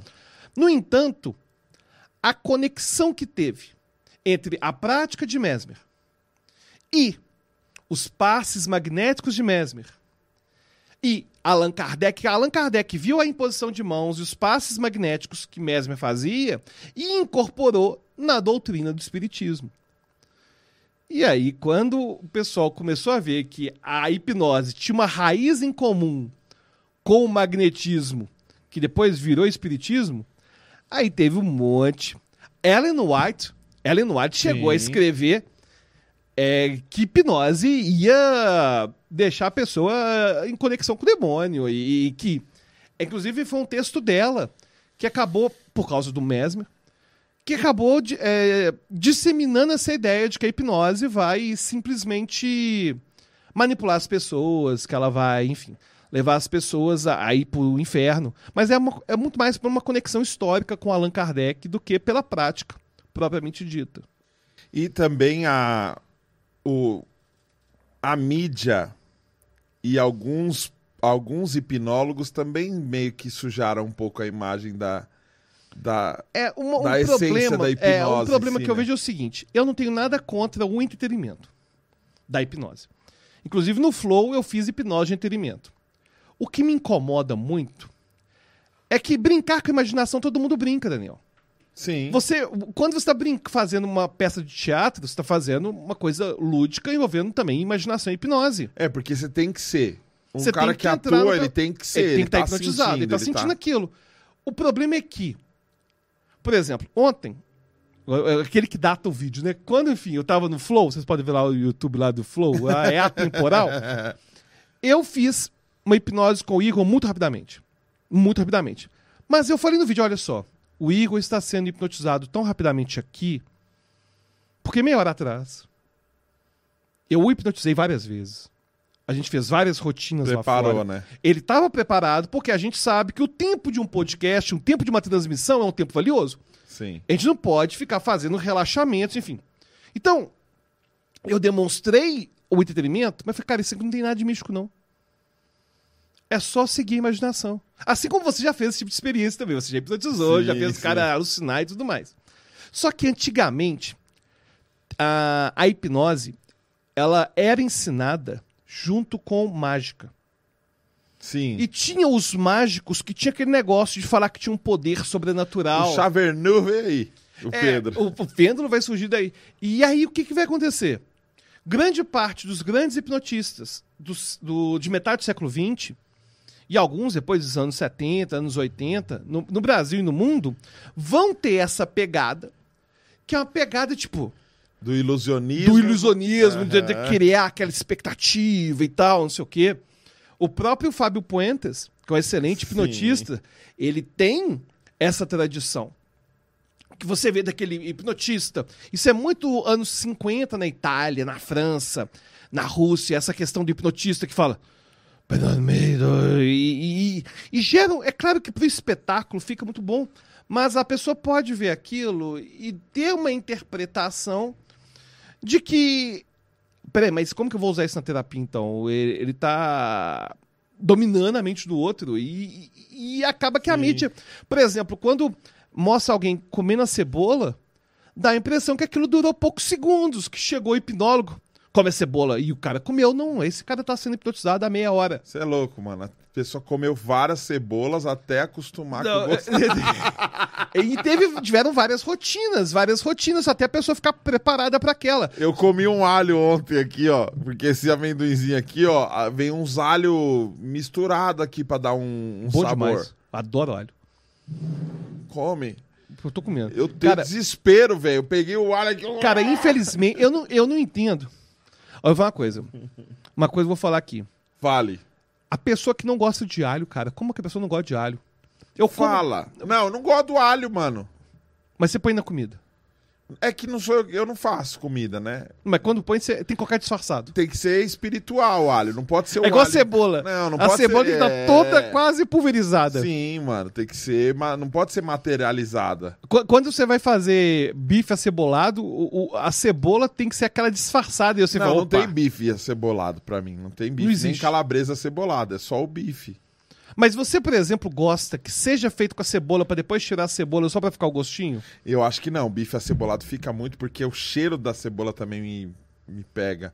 Eu tenho um negócio falando de paradigmas, de hipnose e tal. Eu, eu queria muito ser hipnotizado pra conseguir comer salada pelo menos uma vez na minha vida. Na televisão, né? Chegou a ter o vídeo você chorando, cara. Precisa falar? Não, não assim? ganha viu, né? Ah, então tá bom. Eu fiquei famoso chorando pra comer. Mas ali foi uma hipnose. Os caras me enfiaram num restaurante vegano e ficaram fazendo. Ficaram fazendo terror psicológico em mim ali. Porque eu não. Cara, eu não consigo nada de, de legume, verdura. Eu, mano, não consigo. Já tentei, já comi, já peguei assim, ó. Na feira, comi cru, assim, tipo. Se for uma parada de um desafio, se for uma parada pela arte, eu faço. Eu não consigo. É louco, mano. Não consigo. Eu cheguei a chamar uma amiga minha que é ela, ela já estudou hipnoterapia, mas ela não é hipnóloga, ela é coach, a Etienne. Eu levei ela num- numa padaria e pedi pra mulher, me traz um brócolis, um alface, um não sei o que, e ficou, a gente ficou uma hora sentado na frente. E eu falei, me ajuda, velho. E eu achava ridículo, porque ela começou a fazer uns textos pra tentar me emocionar. Oi, Tá zoando a missa é porque é amiga, hein? Eu sou um brócolis. Eu te ajudo no sistema digestivo. Você vai, não, eu não sou uma criança querendo comer. Eu sou um adulto que não. Olha pra essa merda e fala, mano, enquanto eu não comer, eu falei pra ela, enquanto eu não comer isso aqui, a gente não vai embora, mano. Ela tá lá até hoje esperando. Ela ficou lá, eu, eu falei que eu ia no banheiro e nunca mais voltei. Mas, mano, eu acho que deve ser alguma coisa da minha mente. Será que minha Sabe mãe me bateu com a espada Não, de São Jorge? agora tem uma coisa envolvida. rabanete? A, a paladar, que as pessoas não sabem. Paladar infantil, se, tem- Sim, existe isso, existe. né? Paladar, ele é aprendido. Isso é a primeira coisa. As pessoas acham. Por exemplo, alguém que não come salada igual você. Ah, Acha que todo mundo que come salada sempre gostou de salada. Eu vou te falar da minha experiência com comida japonesa. Cara, eu sempre achava comida japonesa nojenta. Eu falei, cara, como que eu vou comer um negócio que tá cru? Não faz sentido. Que economia é essa? Dá uma fritadinha. É, ué, não faz sentido, não. Pô, que dificuldade é essa? Caramba, Dá uma mano. fritadinha. Só que acontecia? Então não comia. Na verdade, quando, quando ia no restaurante japonês, eu buscava, ah, cadê o macarrão? Cadê o negócio tá frito, sabe? sim. Só que A comida favorita da minha esposa, uma das mais que ela mais gosta, é comida japonesa. Ai. E toda vez que ela fazia menção de pedir comida japonesa, eu surgia como um entrave, sabe? Tipo, não, então você pede, eu faço um feijãozinho, sabe? Tipo, ficava assim. O espírito opositor chegava e, ali. isso me incomodava muito. Aí eu falei assim: não, vou lá no restaurante e eu vou aos pouquinhos pegar só um pedacinho. Então acontecia, eu eu peguei lá um macarrão que eu já comia, que eu já gostava, e peguei um pedacinho. Olha, hoje eu vou comer, tipo, esse sushi. Eu peguei um sushi que tava. tava inclusive, primeiro eu peguei do frito, pra depois pegar do cru. E fui fazendo o que a gente chama de aproximações sucessivas. É você pegar um pedacinho. Por exemplo, você não come brócolis. Você pega, então, um pedacinho desse tamanho e incorpora em todo almoço. E mistura na comida e come misturado. O que, que vai acontecer? O seu organismo tem uma tendência de dessensibilizar essa versão sua. Essa aversão que você tem, é, o problema é que ela vai gerar. Se você pega e vai comer de uma vez, você vai ter enjoo, vai, vai quase vomitar. É isso mesmo que é claro que vai, porque o seu organismo Trava aqui, ó. tem, um- tem um. Inclusive, um nome de um efeito psicológico chamado efeito Garcia. O que, que é efeito Garcia? Pessoas que, em algum momento da vida, são forçadas, depois do período que já poderia comer aquilo, são forçadas a comer alguma coisa e por alguma coincidência passam mal, elas geram uma aversão que é fisiológica. E a única forma de começar a tirar essa aversão, cara, não é conversando com a comida, não é mudando sua relação com a comida, se chama dessensibilização. É você pegar um pouquinho todo dia, mas ou tanto que não te dá enjoo e que você come, e você- que seja um pedacinho desse tamanho. É aquele negócio que a, a mãe falava assim, ó. A minha esposa fala isso. Não, mistura com tudo e, e manda pra dentro. Pois é, mas não é engolir. Não é engolir, é realmente misturar pra você sentir aquele gosto Tem bem que sentir. Bem pequenininho, porque seu organismo vai perceber, olha, ele não passa mal com isso. E você não sabe o final da história da comida japonesa. A minha comida favorita hoje é comida japonesa. Bate Glorificar palma. de pé, glorificar de Bate pé. palma, gente! Cara, e o que aconteceu Você seguinte, venceu, cara. Venci, cara, venci. Você sabe usar os, os pauzinhos? Mais ou menos. Mais ou menos. Mas eu não tenho vergonha de pedir o garfo se precisar, não. Não Ma- pode. Mas o- a grande questão foi que eu acabei dessensibilizando sem querer. Eu falei assim, cara, só pra acompanhar. Eu pegava lá o que eu já comia, o salmão, aquele salmão gostoso demais, gorduroso, todo mundo gosta. Aqui o salmão, pegar o macarrão, pegar só esse sushizinho. Aí eu fui comendo, eu, eu piquei em vários pedacinhos. Cara, começamos aí no começo restaurante japonês. Aí eu já tava gostando. Esse que eu tava picando no início, eu já tava gostando. Então uma coisa que eu te convido a fazer é o seguinte. Pega um dos vegetais que você tem menos aversão. Não tem que ser, ah, vou pegar giló. Não, cara, pega um que você tem menos aversão e faz um processo de dessensibilização para parar o efeito Garcia. Porque esse efeito Garcia ele é fisiológico. Dessensi... Por que que é Garcia, mano? Foi o cara que descobriu. Caramba. Ele descobriu isso há muito tempo, que é uma, na verdade, é uma aversão que a pessoa tem fisiológica quando ela é exposta a alimentos que no passado já fizeram ela passar muito mal. Eu Aí é comia isso- tijolo quando eu era criança, mano. Vou comer a bosta de um alface. Não, e o pior é o seguinte: é, Já em algum tijolo, momento, Marcelo? em algum momento forçam a pessoa a depois que, enfim, em algum momento a pessoa já está um pouquinho maiorzinha e força ela a comer alguma comida assim, vegetal, alguma coisa assim que ela não come, o organismo cria uma reação fisiológica, que é o efeito Garcia, que é a reação fisiológica de querer vomitar. E não tem como, enquanto esse efeito fisiológico estiver acontecendo, essa ideia do que você tem feito, de ah, vou pôr pra dentro e mora. Não, isso não vai acostumar assim, não. Porque você tem que colocar um pouquinho na sua boca que não vai gerar o vômito. Pro seu cérebro entender, olha, esse negócio não faz mal. Ele é comida. Ele é comida. E você vai acostumando e vai pegando pedacinhos um pouquinho maiores. Até que um vegetal, que vai ser o vegetal que você escolheu, não sei. Por exemplo, eu fiz. alface, alface é de boa pra mim. Alface Então, de boa. Pega Se o for alface. pouquinho. Perfeito. Se você incorporar esse pouquinho todo dia, só que cria uma métrica. Vou ficar esse mês comendo uma tirinha de alface todo dia no almoço. Você, uma hora, o seu organismo vai perceber que não é aversivo e vai aumentar. Eu não comia tomate, tomate grande. O que, que eu fiz? Eu peguei aquele tomatinho, vou dessensibilizar com o tomatinho. Já viu aquele tomatinho pequenininho? Sei. Então, aí eu peguei aquele É tomatinho. o cereja, não é esse? É, exatamente, tomate cereja. Aí eu peguei e cortei ele bem pequenininho e comecei a comer. Depois que eu já tinha, já tava comendo o tomatinho inteiro, aí eu peguei do maior, peguei a fatia e falei, cara, engraçado. O gosto muda. Porque o paladar, ele muda. Ele é aprendido. A gente, a gente fica com essa ideia de que, ah, se eu comer vegetal, não como vegetal. Que se eu comer, eu vou sempre sentir esse gosto horrível na boca. Não vai. Isso que é a parte mais louca. Você tem muita razão no que você tá falando, mano. O cérebro, ele muda o gosto da comida. Senão, eu não comia comida japonesa hoje. Quando eu fui lá pro programa, mano, é, eles entregavam junto com toda a comida ali, eles entregavam uma sobremesa que era um brigadeirão. Era um pedaço como se fosse um pudim de chocolate, sem açúcar. Primeira vez que eu peguei aquilo, eu olhei e falei, mano, bonito, gosto disso, é disso que eu gosto. Quando eu fui comer e não tinha açúcar, eu, mano, que ruim, velho. Nossa, que horrível, mas eu comi inteiro. Por quê? Porque a cara dele era aceitável, a textura dele E era você aceitável. dessensibilizou. E eu mandei. Mano, que ruim, velho. Quatro meses depois, eu recebi aquilo to toda semana. Quatro meses depois, era a coisa mais gostosa que eu tava comendo. E continuava sem açúcar. E detalhe, o gosto muda.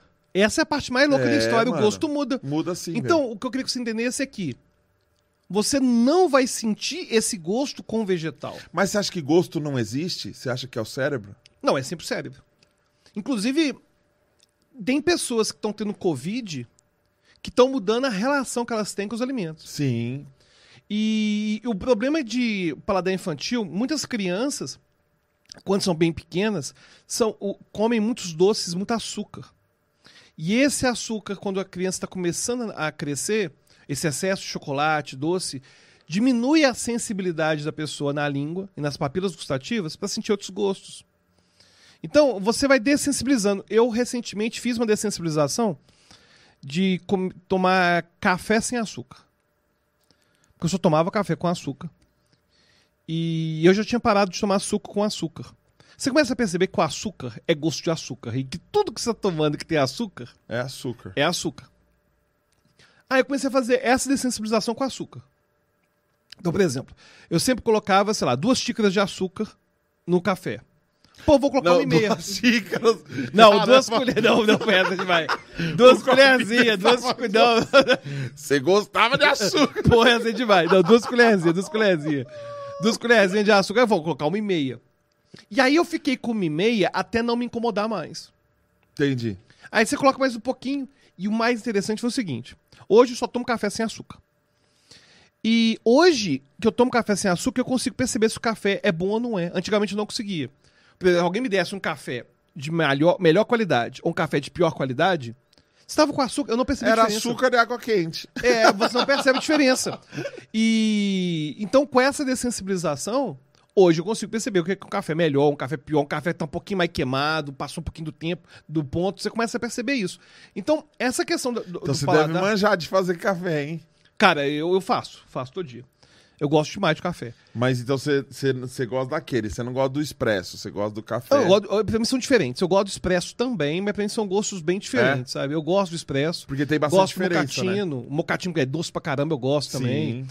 O, o ponto é que eu costumo de manhã tomar mais esse café, é, esse filtrado natural, porque é um café que eu sinto que me dá mais energia e tal. Agora, em geral, eu gosto de todos os tipos de café, entendeu? Caramba, mano. Eu gosto de Todd. Todd é bonzão. Você gosta também? gosto também, não tem preconceito não. Ô, ô, Alberto, deixa eu te fazer uma pergunta. Deixa eu te fazer uma pergunta. É, vo- você, você, você comentou que é agnóstico. Você se considera agnóstico. O agnóstico é o quê? Não, o que acontece? Na verdade, eu falo agnóstico como uma resposta mais rápida. Ah, tá. Mas o agnóstico é aquela pessoa que não acredita que existe um Deus, mas também não deixa de acreditar na possibilidade. Ah, então você é meia boca. Só que na- é- é- todo mundo fala, muita gente fala que o agnóstico é o ateu medroso. É o ateu medroso. é. É o ateu que vai que tem inferno, né? Sim, sim. A história do cara que entrou de diabo, né? Vestido na igreja, né? No essa carnaval. história eu não conheço, não. Não? carnavalzão rolando, o cara bêbado, vestido de diabo. E ele entrou sem querer na igreja, assim, ó. Quando ele entrou, tava no meio do culto, assim. Quando ele entrou, toda a igreja, todo mundo saiu correndo, mano. O diabo! Ah, correu tal. Ficou só uma veinha lá na frente que não percebeu o Vucu Vucu. Quando ele chega perto da veinha, ela olha e vê que é o diabo assim. Ela fala assim: ó, eu tô aqui só pelo ar-condicionado mesmo, né? Assim, nem, nem acredito muito nas Não acredito, não, pode ficar tranquilo. É o medo, né? É tipo isso. Mas na verdade, então. Agora, uma coisa que eu não costumo, não consigo acreditar, eu sei que as, várias pessoas acreditam, eu não consigo acreditar que exista um Deus que vai punir ou vai recompensar. Sim, Essa perspectiva teísta, que tem um Deus sim. é, paternal e, e que se eu não fizer alguma coisa, ah, você não fez isso. Queima. Ah, não, eu prefiro salvar o Alberto do que o Zequinha. Sabe, eu, eu- me, me parece. um agora, Deus que escolhe, né? Me parece uma antropomorfização, ou seja, transformar e atribuir sentimentos humanos a uma entidade que deveria ser além da concepção humana. Só que, na verdade, eu concebo a possibilidade de existir um Deus. Eu só não acho que faz tanta diferença para minha vida pensar nessa possibilidade. Entendi. E muita gente vai falar que por isso eu vou pro inferno. E, e que por eu não acreditar num Deus, Então, eu vou pro inferno. Eu acredito particularmente que você vai mesmo. É, Eu Mas acho de boa. Não, mas sabe uma Mas coisa? pode arrepender do último segundo, cara. Ah, então isso é louco, hein? É, tem, tem uma brecha na lei. Olha, a pessoa. Tem uma brecha na lei. É, tem uma, a uma pessoa- brecha da Torá aí. Caramba, a pessoa viveu a vida toda direitinho, mano. Direitinho, direitinho, fez tudo certo. Aí ela vai numa festa de aniversário. E ela exagera na comida, porque tá muito boa a comida. E aí ela cometeu o pecado da gula. Capital. E por um acaso, mano, ela teve um infarto e morreu, mano. Inferno direto. Aí teve um assassino que matou a vida inteira. Mas nos últimos segundos de vida veio alguém e falou: Quer aceitar Jesus? Aí ele Aceito. fez. Eu te aceito. Resolveu. Caramba, velho, olha só. É, é uma brecha complicada, né? É uma brecha complicada nessa lei aí. Criar uma emenda pra isso. Inclusive, vários teólogos vão falar que que na verdade o ateu vai pro inferno com certeza. No entanto, no entanto, eu prefiro alguns, já vi alguns teólogos comentando de que acredito que Deus teria algum tipo de possibilidade de salvar de acordo com, a- com certos critérios que vão além da- do entendimento humano e eu prefiro, caso exista um Deus mesmo, acreditar nessa possibilidade. Sim. Porque me parece muito cruel e muito egocêntrico um Deus que faz tanta essa questão de. Ah, se você não acreditar em mim. Não, mas foi uma pessoa boa, não importa. Você não votou no Bolsonaro? Você não é a favor de arma? Você é a favor de um monte de pauta aí de dar dinheiro e dar, dar renda pra pobre favelado? Não, não tô achando que você pode ir pro céu, não. Tem que ir pro inferno direto. Sim. É, eu, eu, eu tô ouvindo, teve um teólogo que eu trouxe aqui que é o Berloffa. Ele é um cara muito legal, vale a pena você dar uma, Como que fala? chama Berloffa.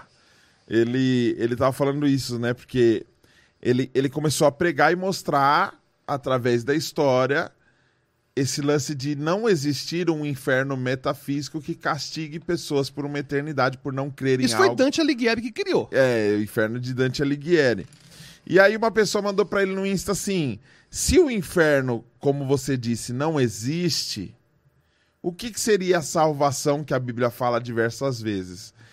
E é louco porque ele, ele mostrando através das, das- dos estudos, usando a própria Bíblia, que Jesus fala muito sobre amor, Jesus fala muito sobre alimentar o pobre, sobre cuidar da viúva, sobre o, o reino dos céus é das crianças e tudo mais.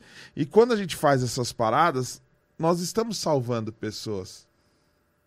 Nós estamos salvando pessoas. Então, quando meu vizinho comenta aqui, cara, eu tava mó deprê e hoje eu tô dando risada aqui fazendo as paradas com você. Caramba, eu salvei ele de uma parada.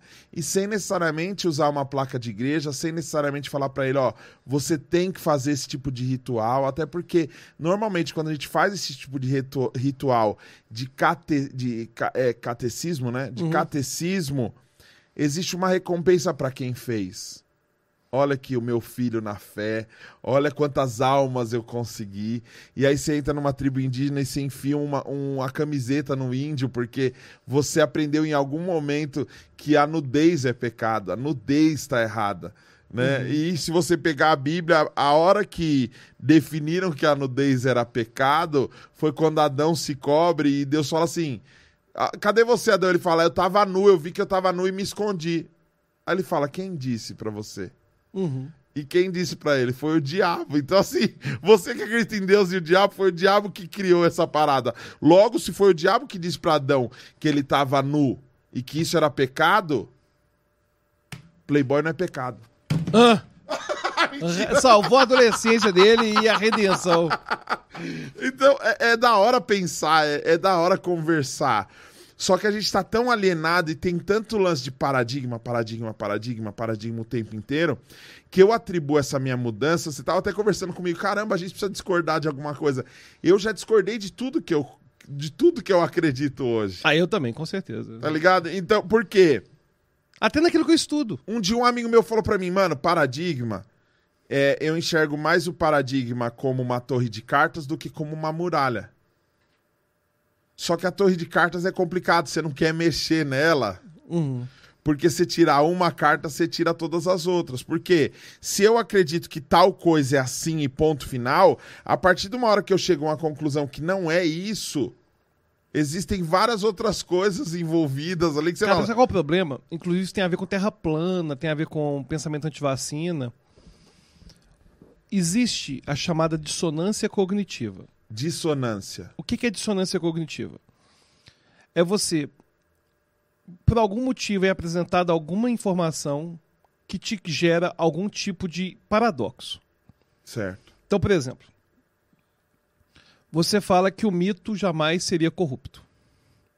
Uhum. Aí, não, presidente, o mito jamais vai ser corrupto.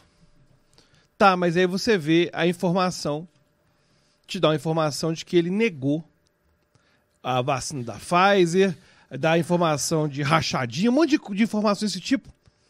Aí existe uma contradição no seu cérebro. O seu cérebro tem duas opções.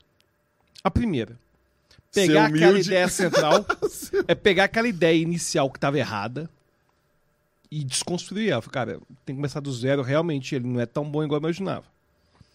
Outra opção, que é a dissonância cognitiva, que é a que mais acontece, é arrumar algum jeito de refutar essa ideia contraditória. Entendi.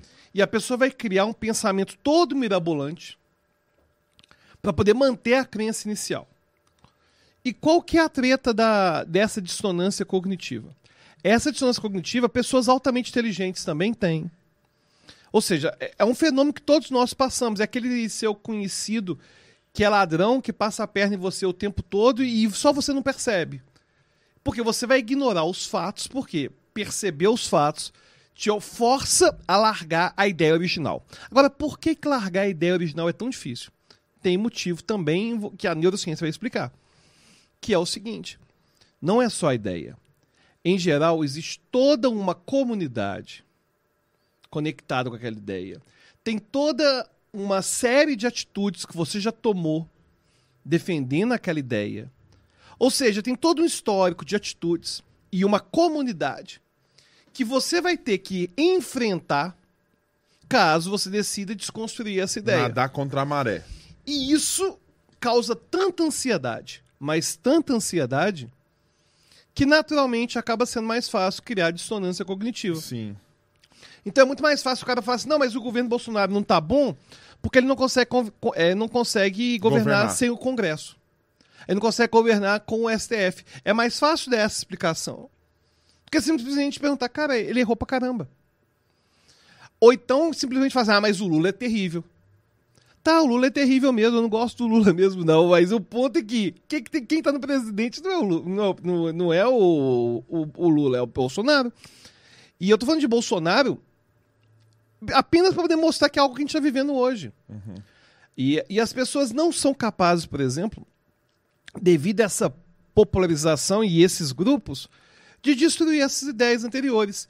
E um exercício que eu tenho feito e que eu recomendo que as pessoas façam é começar a ter contato com pessoas que discordam totalmente de você. Sim. Por exemplo, eu participo de vários grupos, inclusive de evangélicos, de pessoas bem intencionadas, gente boa que são evangélicos. Agora, é claro que é evangélico mais sério, né? Não vai Você ser é amigo do Iago, né? Sou muito amigo do Iago. E eu adoro conversar com o Iago, e o Iago também faz esse exercício. E eu falei, Iago, você sabe que eu discordo de um monte de coisa. Eu e Iago discordamos de várias coisas. Agora, Ufa. se. Se.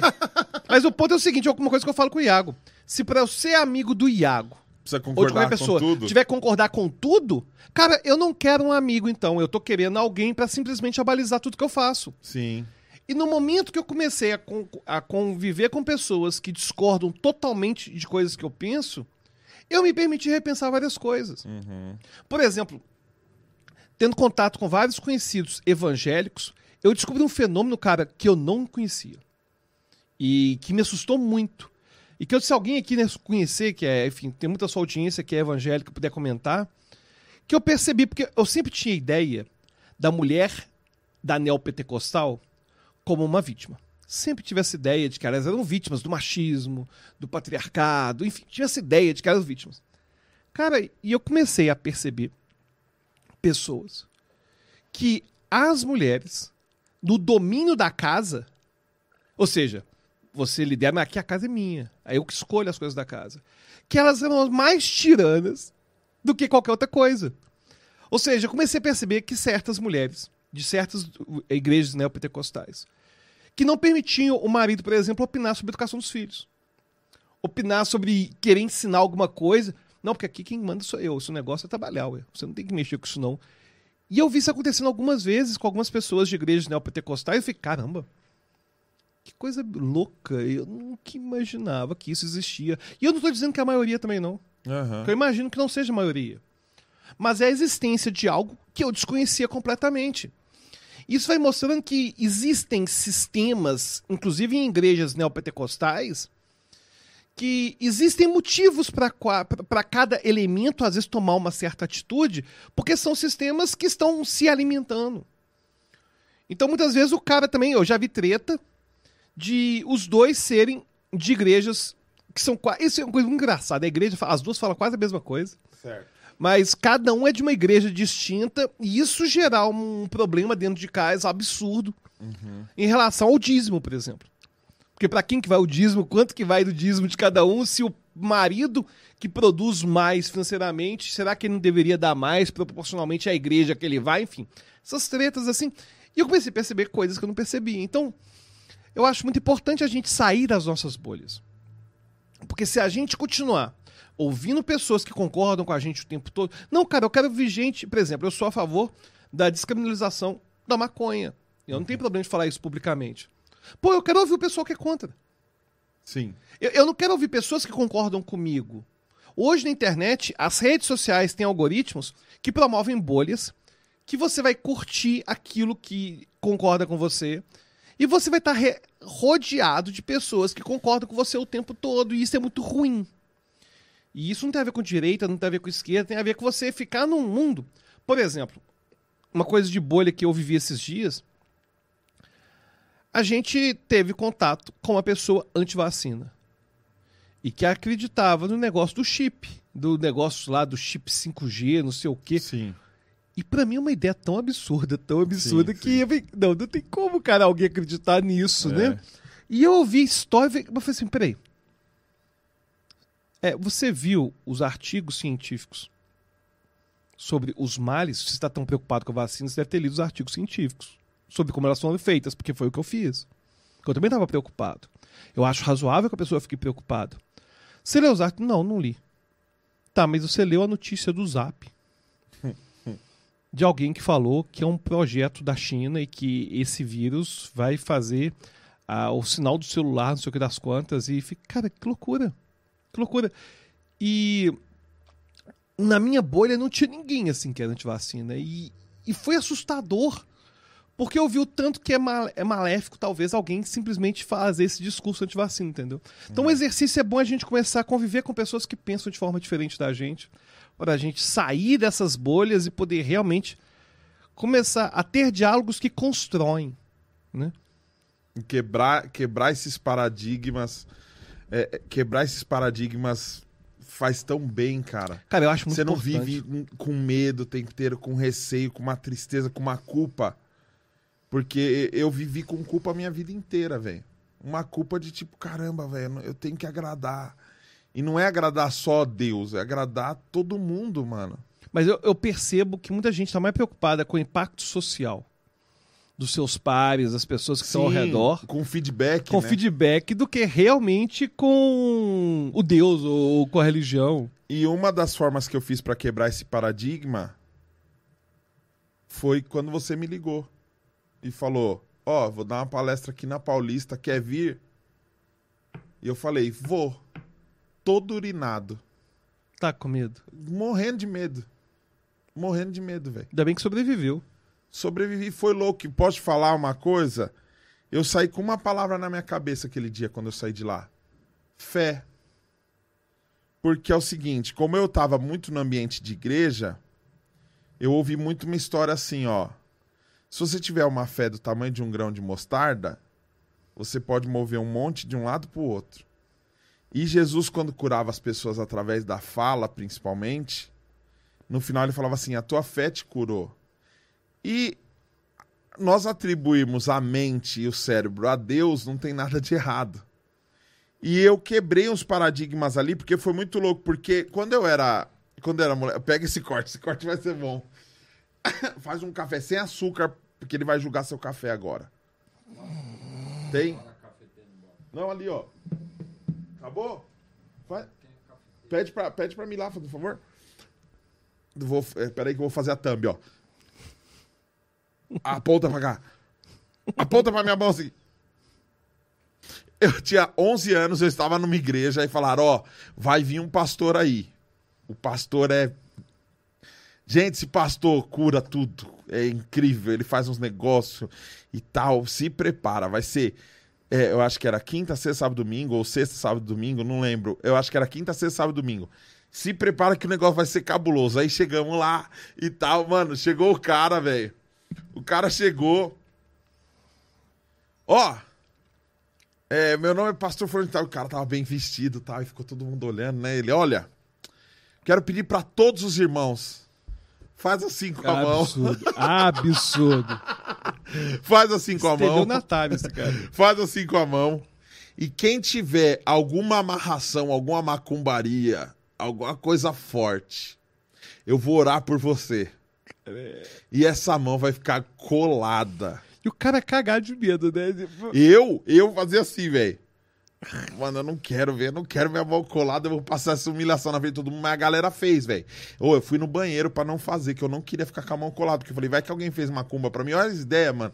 E aí eu não fiz, mano, e aí ele pegou e falou, agora, quando eu contar até três, se você tem alguém que te Absurdo. inveja, se você não sei o que, um, dois, três, agora, tenta. E, mano, aí uma galera, ah! E aí ele falou, quem não conseguiu descolar, vem aqui na frente. Cara, é muita cara de pau, porque. Aí a galera foi, uma galera colada assim, velho. Ele, mano, aí o louvor tocando, a banda de louvor tocando a música.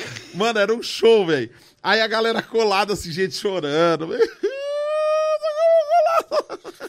Chorando. Mano, sem zoeira. Ele batia com a gravata na mão da pessoa, a mão soltava. Aí ele pegou, ele deu um grão de mostarda pra cada um, porque ele quis falar de fé. Se tiveres fé como um grão de mostarda, ele deu um grão de mostarda pra gente num saquinho. Ele batia com um grão de mostarda, então, tipo, materializando a parada pras pessoas. E aí o pessoal tal, ele agora vocês estão livres, agora sua vida vai fluir, porque quem fez essa amarração está debaixo dos nossos pés, aleluia, não sei o que. Olha, amanhã, quem tem algum parente viciado, ou quem é viciado em cigarro, eu vou fazer uma oração, você vai ser curado amanhã. Mas não vem sozinho. Traz mais uma pessoa. Até a próxima. Mano, no outro dia já tinha o dobro de gente, velho. Aí quem fuma ou quem tem um parente fumante, vem aqui na frente. Mano, isso, ó, não, esse cara ele é bom, velho. É bonzão, Eu bonzão. queria saber quem é ele, porque ele é muito bom, velho. Ele falou assim, ó, vem aqui na frente quem fuma. Vem aqui na frente, quem tem algum parente que fuma. Quem aqui fuma e tem um cigarro aí agora? Tira o cigarro, põe na boca, velho.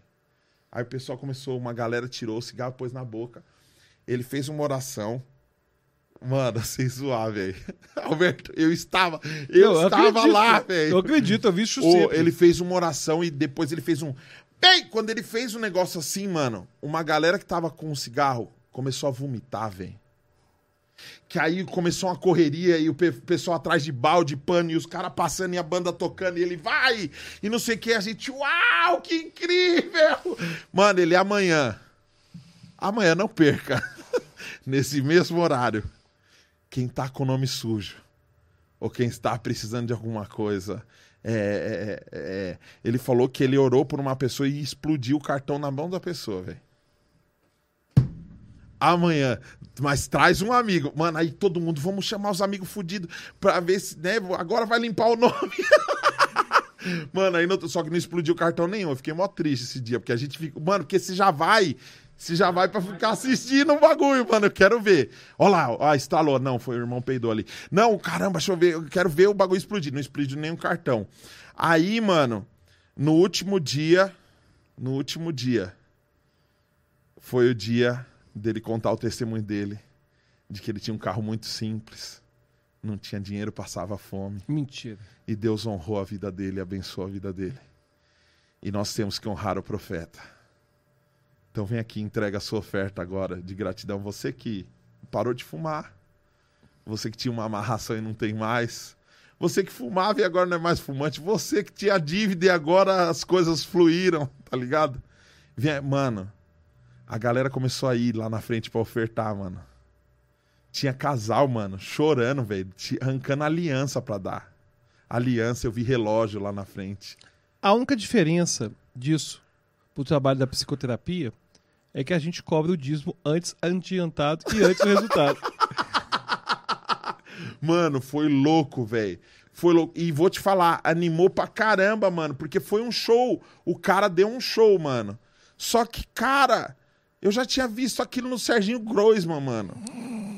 A galera não assiste, a galera é tão alienada que ela não assiste. E aí ele simplesmente transformou uma parada que é, é de entretenimento em algo espiritual, mano. Olha que louco, velho. Deus vai limpar seu nome. Deus não vai limpar seu nome. Você precisa parar de gastar, feito um desgraçado. Dá uma aula de educação financeira pra esse povo, tá ligado? E é louco porque a avó de um amigo meu parou de fumar, ficou três meses, mano, sem fumar. Depois voltou. Aí tem que chamar ele de novo. Vai, vai ter que aí paga de novo. Só que o que eu aprendi, eu, eu entendi a palavra fé é, é, vendo a sua palestra. Quando você mostrou um cérebro assim, desenha, você desenhou um cérebro no, no Philip Chart lá e mostrou o lance do paradigma, de você acessar o seu inconsciente e tudo mais.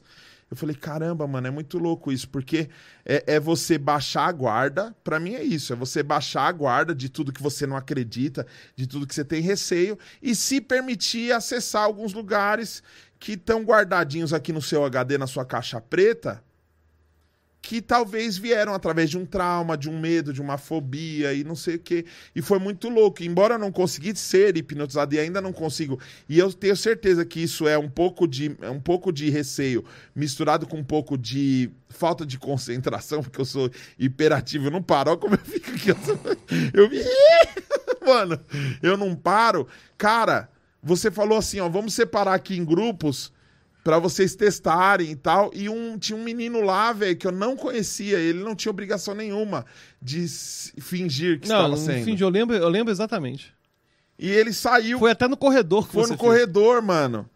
E o menino tava lá e não tinha plateia, ele não precisava Não tinha, fingir. era só vocês não dois, tinha, né? Era só nós dois, mano. E aí eu fui falando as paradas com ele e tal. E eu falei, você vai fechar os olhos e não sei o quê. E aí o moleque, pum. E aí eu fiquei, mano. Caramba, E agora. E nunca eu cheguei saí- nessa fase. E eu saí, e o moleque ficou lá. E eu falei, mano, eu vou voltar, senão ele vai ficar aqui, tá ligado? Eu voltei. E eu lembro que eu falei, é, é, eu falei, vou falar alguma sugestão de tipo, ó, quando você olhar pra mim, você vai dar risada pra caramba. Você não vai se controlar. O moleque babava, o moleque babava em mim de rir, velho. Ele olhava pra mim, ele ria, rachava o bico. e Eu falei, caramba, mano. Quebrar esse paradigma foi muito louco. Foi muito louco de verdade pra mim aquele dia. E você fez parte desse processo de desconstrução. Mas às vezes as pessoas não querem desconstruir porque elas acham que tá tarde demais. Às vezes é a preguiça mesmo. E também tem muito compromisso que a pessoa já assumiu. Então, por exemplo, Ah, sim. a pessoa. Imagina.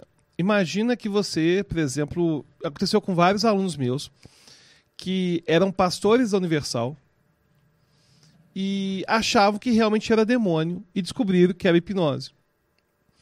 Eles falaram que o processo de buscar outra igreja, de abandonar a prática da hipnose, que ele não sabia que era hipnose.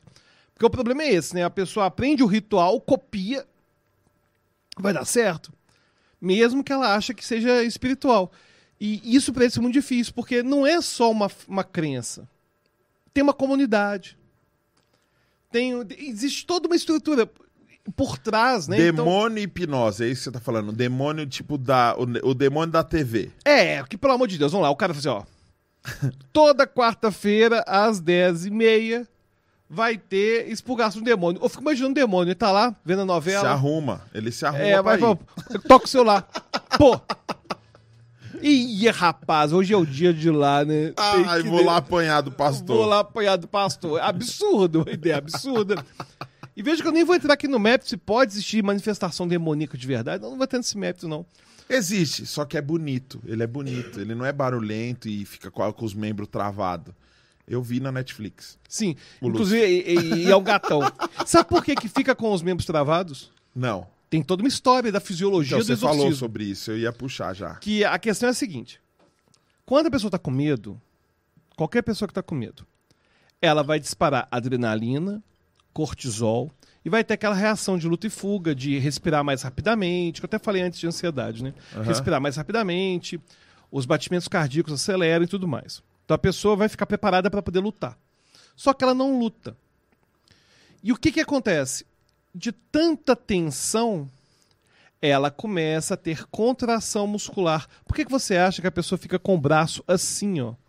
Esticado, Travado, né? travado. É excesso de adrenalina e cortisol. Então, essa estimulação do medo que faz a pessoa ficar com o músculo cada vez mais contraído e cada vez é, mais rígido. Por que, que a pessoa, por exemplo, ela é comum ela tá tendo essa contração muscular toda e depois ela simplesmente desmaia? É uma reação fisiológica também. Porque quando seu corpo começa a ter essa estimulação, que a gente chama de estimulação simpática, do sistema nervoso simpático. Quando você começa a ter essa estimulação de luta e fuga de forma intensa demais, chega uma hora que o seu organismo. Ah, cara, tá, tá tenso demais isso. Ele quer fazer o, o oposto. Aí a pessoa desmaia. Que é a estimulação do parasimpático, que é o oposto. É o que acontece às vezes num assalto. A pessoa tá tendo aquela tensão toda, ela desmaia. Uhum. Também vai acontecer isso no, no exorcismo, pensando em fisiologia, né? Pensando na- nesses que acontecem nessas igrejas e tudo mais. Não vou entrar aqui em mérito de É, exorcismo. nem todos são assim. A Jennifer recebeu 100 conto pra Então sou ator, né? endemoniar na, no- na igreja. Ela precisava da grana e fez, tá ligado? Tem, Ela sabia e, e o interessante, então, existe essa fisiologia. Agora, a questão do ator, sabe como que funciona? Geralmente o primeiro é ator. Ah, Os outros não são, não. entendi. Então tem o primeiro lá que é ator, ganhou 50 conto. Aí os outros veem aquilo, começam a ficar com medo. Começa a disparar adrenalina, começa a disparar cortisol. Quando a amígdala dispara, essa reação que eu falo de ansiedade, sabe o que que começa a funcionar menos? O pensamento. Ou seja, a pessoa está no ambiente, já fragilizada emocionalmente. Porque você foi numa sessão dessa, Um tem- fundo sonoro. com a musiquinha, estimulação sensorial. Ela começou a ter essa reação fisiológica no corpo dela. E aí, ela tá com medo da manifestação do demônio. Aí ela vê o coleguinha demoniado, que na verdade ganhou sem conto. Vê o coleguinha, aí a pessoa fica com tanto medo, tanto medo, que essa questão crítica que você está comentando, né? Do pensamento, ela para de ser ativada. E a pessoa acaba ficando mais sugestionável. Aí fala assim, agora vai manifestar. Cara, e vai manifestar mesmo. E. Porque é um fenômeno psicológico. Eu não preciso de mais. Eu não preciso mais do que um ator e pessoas com medo pra isso acontecer na hora programada. Ou uma pessoa com, com, com já com a tendência. De ser Porque- endemoniada? É, porque eu já conheci gente que, mano, certeza. toda vez, velho, o capeta voltava. Eu vou mano. te falar por quê. Porque, na verdade, 15% da população são tão suscetíveis a sugestões, tão suscetíveis, que elas conseguem ser hipnotizadas muito facilmente. Aham. Foi o que aconteceu com o Igor no Flow. A pessoa que tem, é muito diferenciada e muito, é, muito diferenciada. E de acordo com a religião e com o contexto, essas pessoas vão ganhar nomes diferentes. Essas pessoas altamente hipnotizáveis, no espiritismo, vão ganhar nome de médium. Porque são pessoas que, ao receberem sugestões, agora falando sem falar de fé, tô falando só Tá, de tá. fisiologia. São pessoas que vão receber sugestões e vão ver o que não existe, vão, vão, Sentir, vão ouvir. sentir, ouvir. Só que se essas pessoas não estão num contexto do espiritismo, se elas estão no meio de uma sessão de descarrego, o que elas vão ver vai ser o demônio. Sim. Agora, se essas pessoas estiverem, talvez, numa imersão coach, talvez elas vejam um propósito e comecem a chorar pra caramba. Se elas Sim. estiverem no show. Sei lá, cara, se elas estiverem no show dos Rolling Stones. Inclusive, eu tive uma experiência dessa no show do Paul McCartney. Que Uma das músicas que eu mais gosto de todos os tempos é Blackbird. É uma música que eu gosto Sim, demais. sim, sim. Que eu acho ela muito simples, muito bonita. A letra é muito bonita, enfim. Aí ele tocou Blackbird. E, e eu não ouvi a música toda. Eu acordei, tava tocando Sgt. Peppers. E eu tava todo chorando, cara. E eu não sei explicar o que aconteceu. Você foi arrebatado. De forma absurda. E, e o ponto é o seguinte aqui. É, são essas mesmas pessoas altamente sugestionáveis. E, e são pessoas que aquela ideia que eu falei, né, que é uma coisa tão poderosa, acabam ficando mais poderosas ainda. Fato é que também são pessoas que vão ser mais facilmente transformadas com ideias também. Então, as pessoas que são mais hipnotizáveis, elas também vão ter mais benefícios das sugestões. Vai depender só do contexto que ela tá. Caramba, mano, que doido, velho. Você falou uma coisa muito interessante na sua palestra, que é o seguinte: você é um cara que é cético, e embora você respeite muito, você é um cara cético. Mas você falou que se a pessoa acredita, não importa no que, você consegue fazer através da, da hipnose com que ela tenha acesso a essa informação. Então, por exemplo, uma pessoa que acredita piamente em vida após a morte. Você essa- consegue fazê-la é, visitar várias outras vidas. Uma pessoa que acredita em possessão demoníaca, eu lembro que você chegou a inventar o nome de um demônio que nem existia. Aí uma pessoa que acredita em ET, para ela visualizar um ET, vai ser muito mais independente se existe ou não. Se para a pessoa existe, ela acessa essa informação no inconsciente dela. Porque o cérebro cria previsões. A pessoa vai sentir aquilo que ela espera que vai acontecer. Então, cada pessoa vai sentir aquilo que ela já espera que vai sentir. As pessoas vão ter sensações que elas esperam que vão ter. Mas e quando a pessoa quer e não consegue? Pois Porque é. eu já fui numas imersões porque eu queria falar é, em línguas, tá ligado? Eu acreditava nesse bagulho. Eu via a pessoa falando "Ah, xarabalabanagadá, suidecou. Eu falava, caramba, mano, Eu isso... quero também. É, porque dava uma impressão que ela era mais próxima de Deus. Tinha, tinha uma meritocracia. aí, Agora, tá ligado? 15% das pessoas vão ter essa sensação. Não é tanta gente assim. Ah, então nem. Porque eu lembro que Não eu é fui. Eu fui num, num retiro, mano, espiritual, que era pra isso mesmo. Tinha um dia do desencapetamento, o dia pra falar em línguas. Aí, mano, eu lembro que eu fui no lugar, aí a pessoa, ó. é, aqui não pode orar baixo.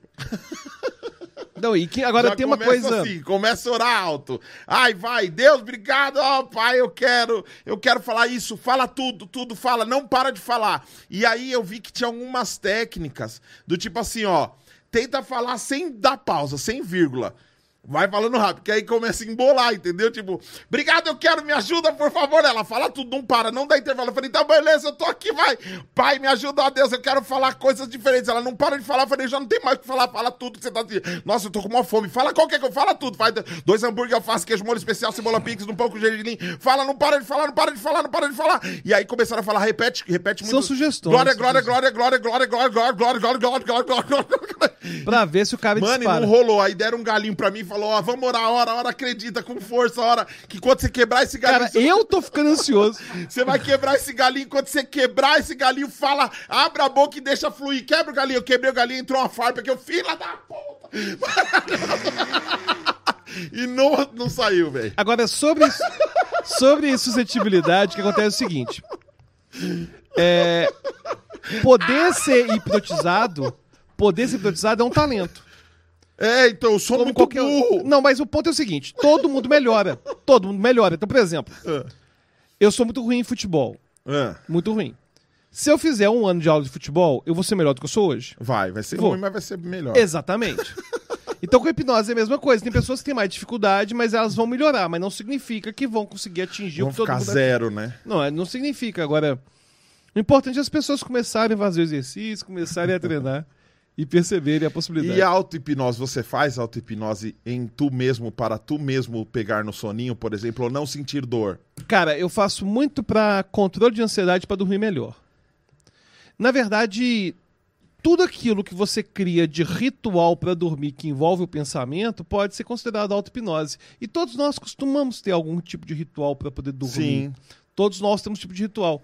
As auto-hipnoses geralmente ou envolvem a visualização de uma performance bem feita, por exemplo. É muito comum isso, até mesmo em teatro, em demonstrações, a pessoa simplesmente fecha o olho e imagina ela fazendo aquilo.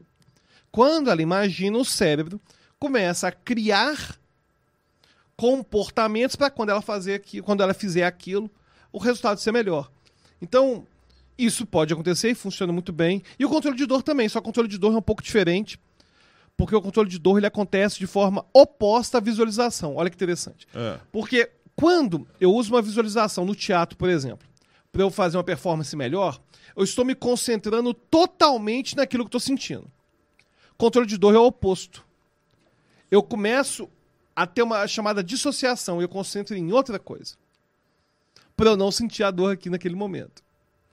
Então, enquanto o controle de dor é uma auto-hipnose que envolve dissociação, que é o ficar mais longe do aqui agora, a, a auto-hipnose para performance tem a ver com associação, que é concentrar-se com toda a força naquilo que eu estou imaginando. E todo mundo pode ter muitos benefícios. Por isso que aqueles monges tibetanos, eles entram numa água congelada. E o, o poder da o poder dos caras é aqui, né? Cara, é, com certeza. E tem uns caras, faz uma, tem um cara, chama Wim Hof, Wim Hof. é com W-I-N-H-O-F. É um cara que faz uns treinamentos em relação a ficar no gelo, que o cara leva a galera para poder nadar de sunguinha a menos 10 graus. Ah, eu vou aceitar um café Sem açúcar, sem açúcar. sem açúcar. É, ele vai julgar seu café, viu? Que ele é sommelier de café. Não, sou não, eu sou sommelier, eu sou sommelier não, sommelier não. Tenho medo dele não gostar e dar Nó- mas nós não é no copo descartável, que nós é pobre, tá não, bom? eu acho ótimo, Ah, acho então tá ótimo, bom. bom demais, valeu Eu vou demais. aceitar um que eu vou desassociar aqui o. Eu vou dessensibilizar o café. Não, mas meu põe açúcar.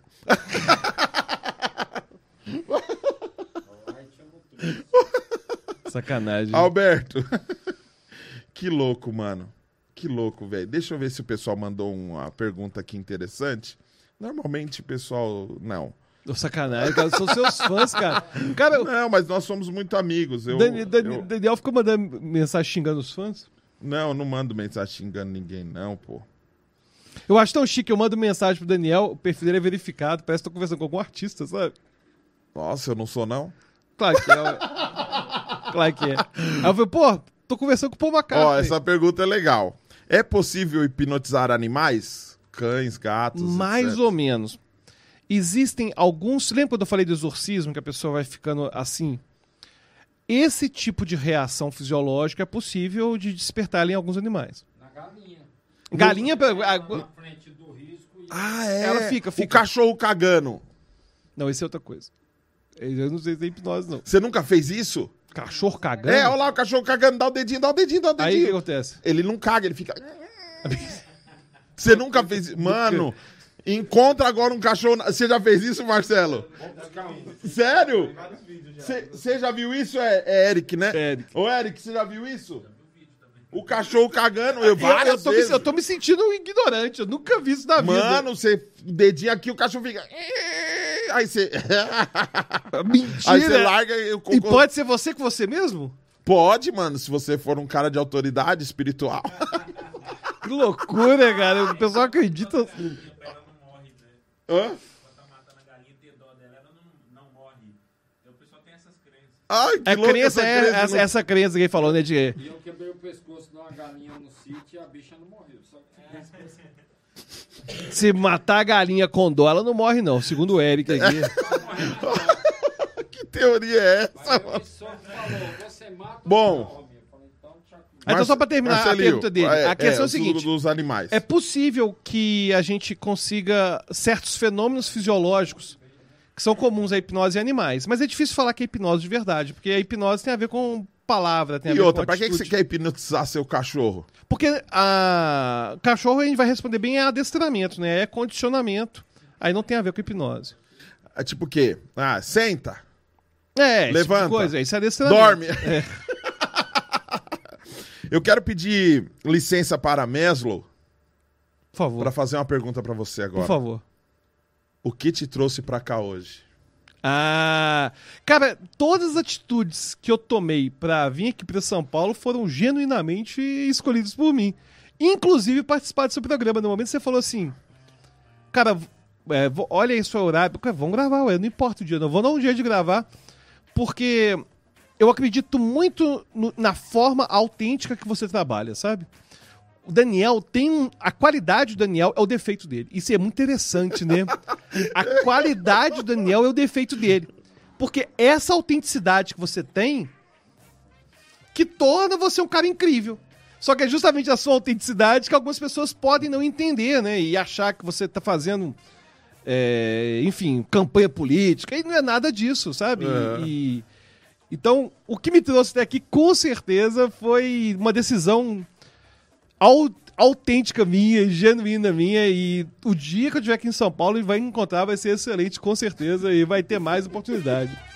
Mano, te amo, velho. Tamo junto, cara. Você é louco, velho. Você é o cara, mano. Você que é o cara, você que é o cara. Mano, muito bom, muito bom. E é, é, receber, receber amigos é, é maravilhoso. Não, e esse estúdio é like a boss, né? Fala a verdade. like a boss demais. Aqui, Comemos um, um pão de queijo pra ele ver que não é só Minas que faz um Cara, bom pão de queijo bonzão com requeijão, like a boss. É, foi que diretoria, diretoria. Aqui você não precisa de sensibilizar nada, porque aqui tem muitas Ah, com gastronomias certeza, com certeza. maravilhosas.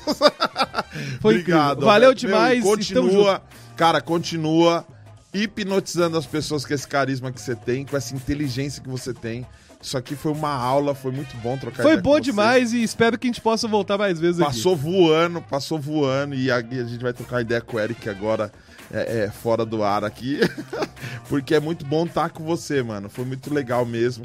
Te agradeço do fundo do coração por você agora estar no meu canal. Agora Com tá no certeza, meu finalmente. canal. Inclusive, eu fico muito feliz. Eu não imaginava que aquele nosso encontro tinha impactado tanto você assim Sim. em relação à Fez sua parte fé. da mudança da minha vida, cara. E é, é, eu acredito muito nisso, que a gente tá nesse mundo pra dar melhores dias das vidas das pessoas. E aquele dia que eu te conheci lá no seu curso foi um dos melhores dias da minha vida. E sabe uma coisa interessante?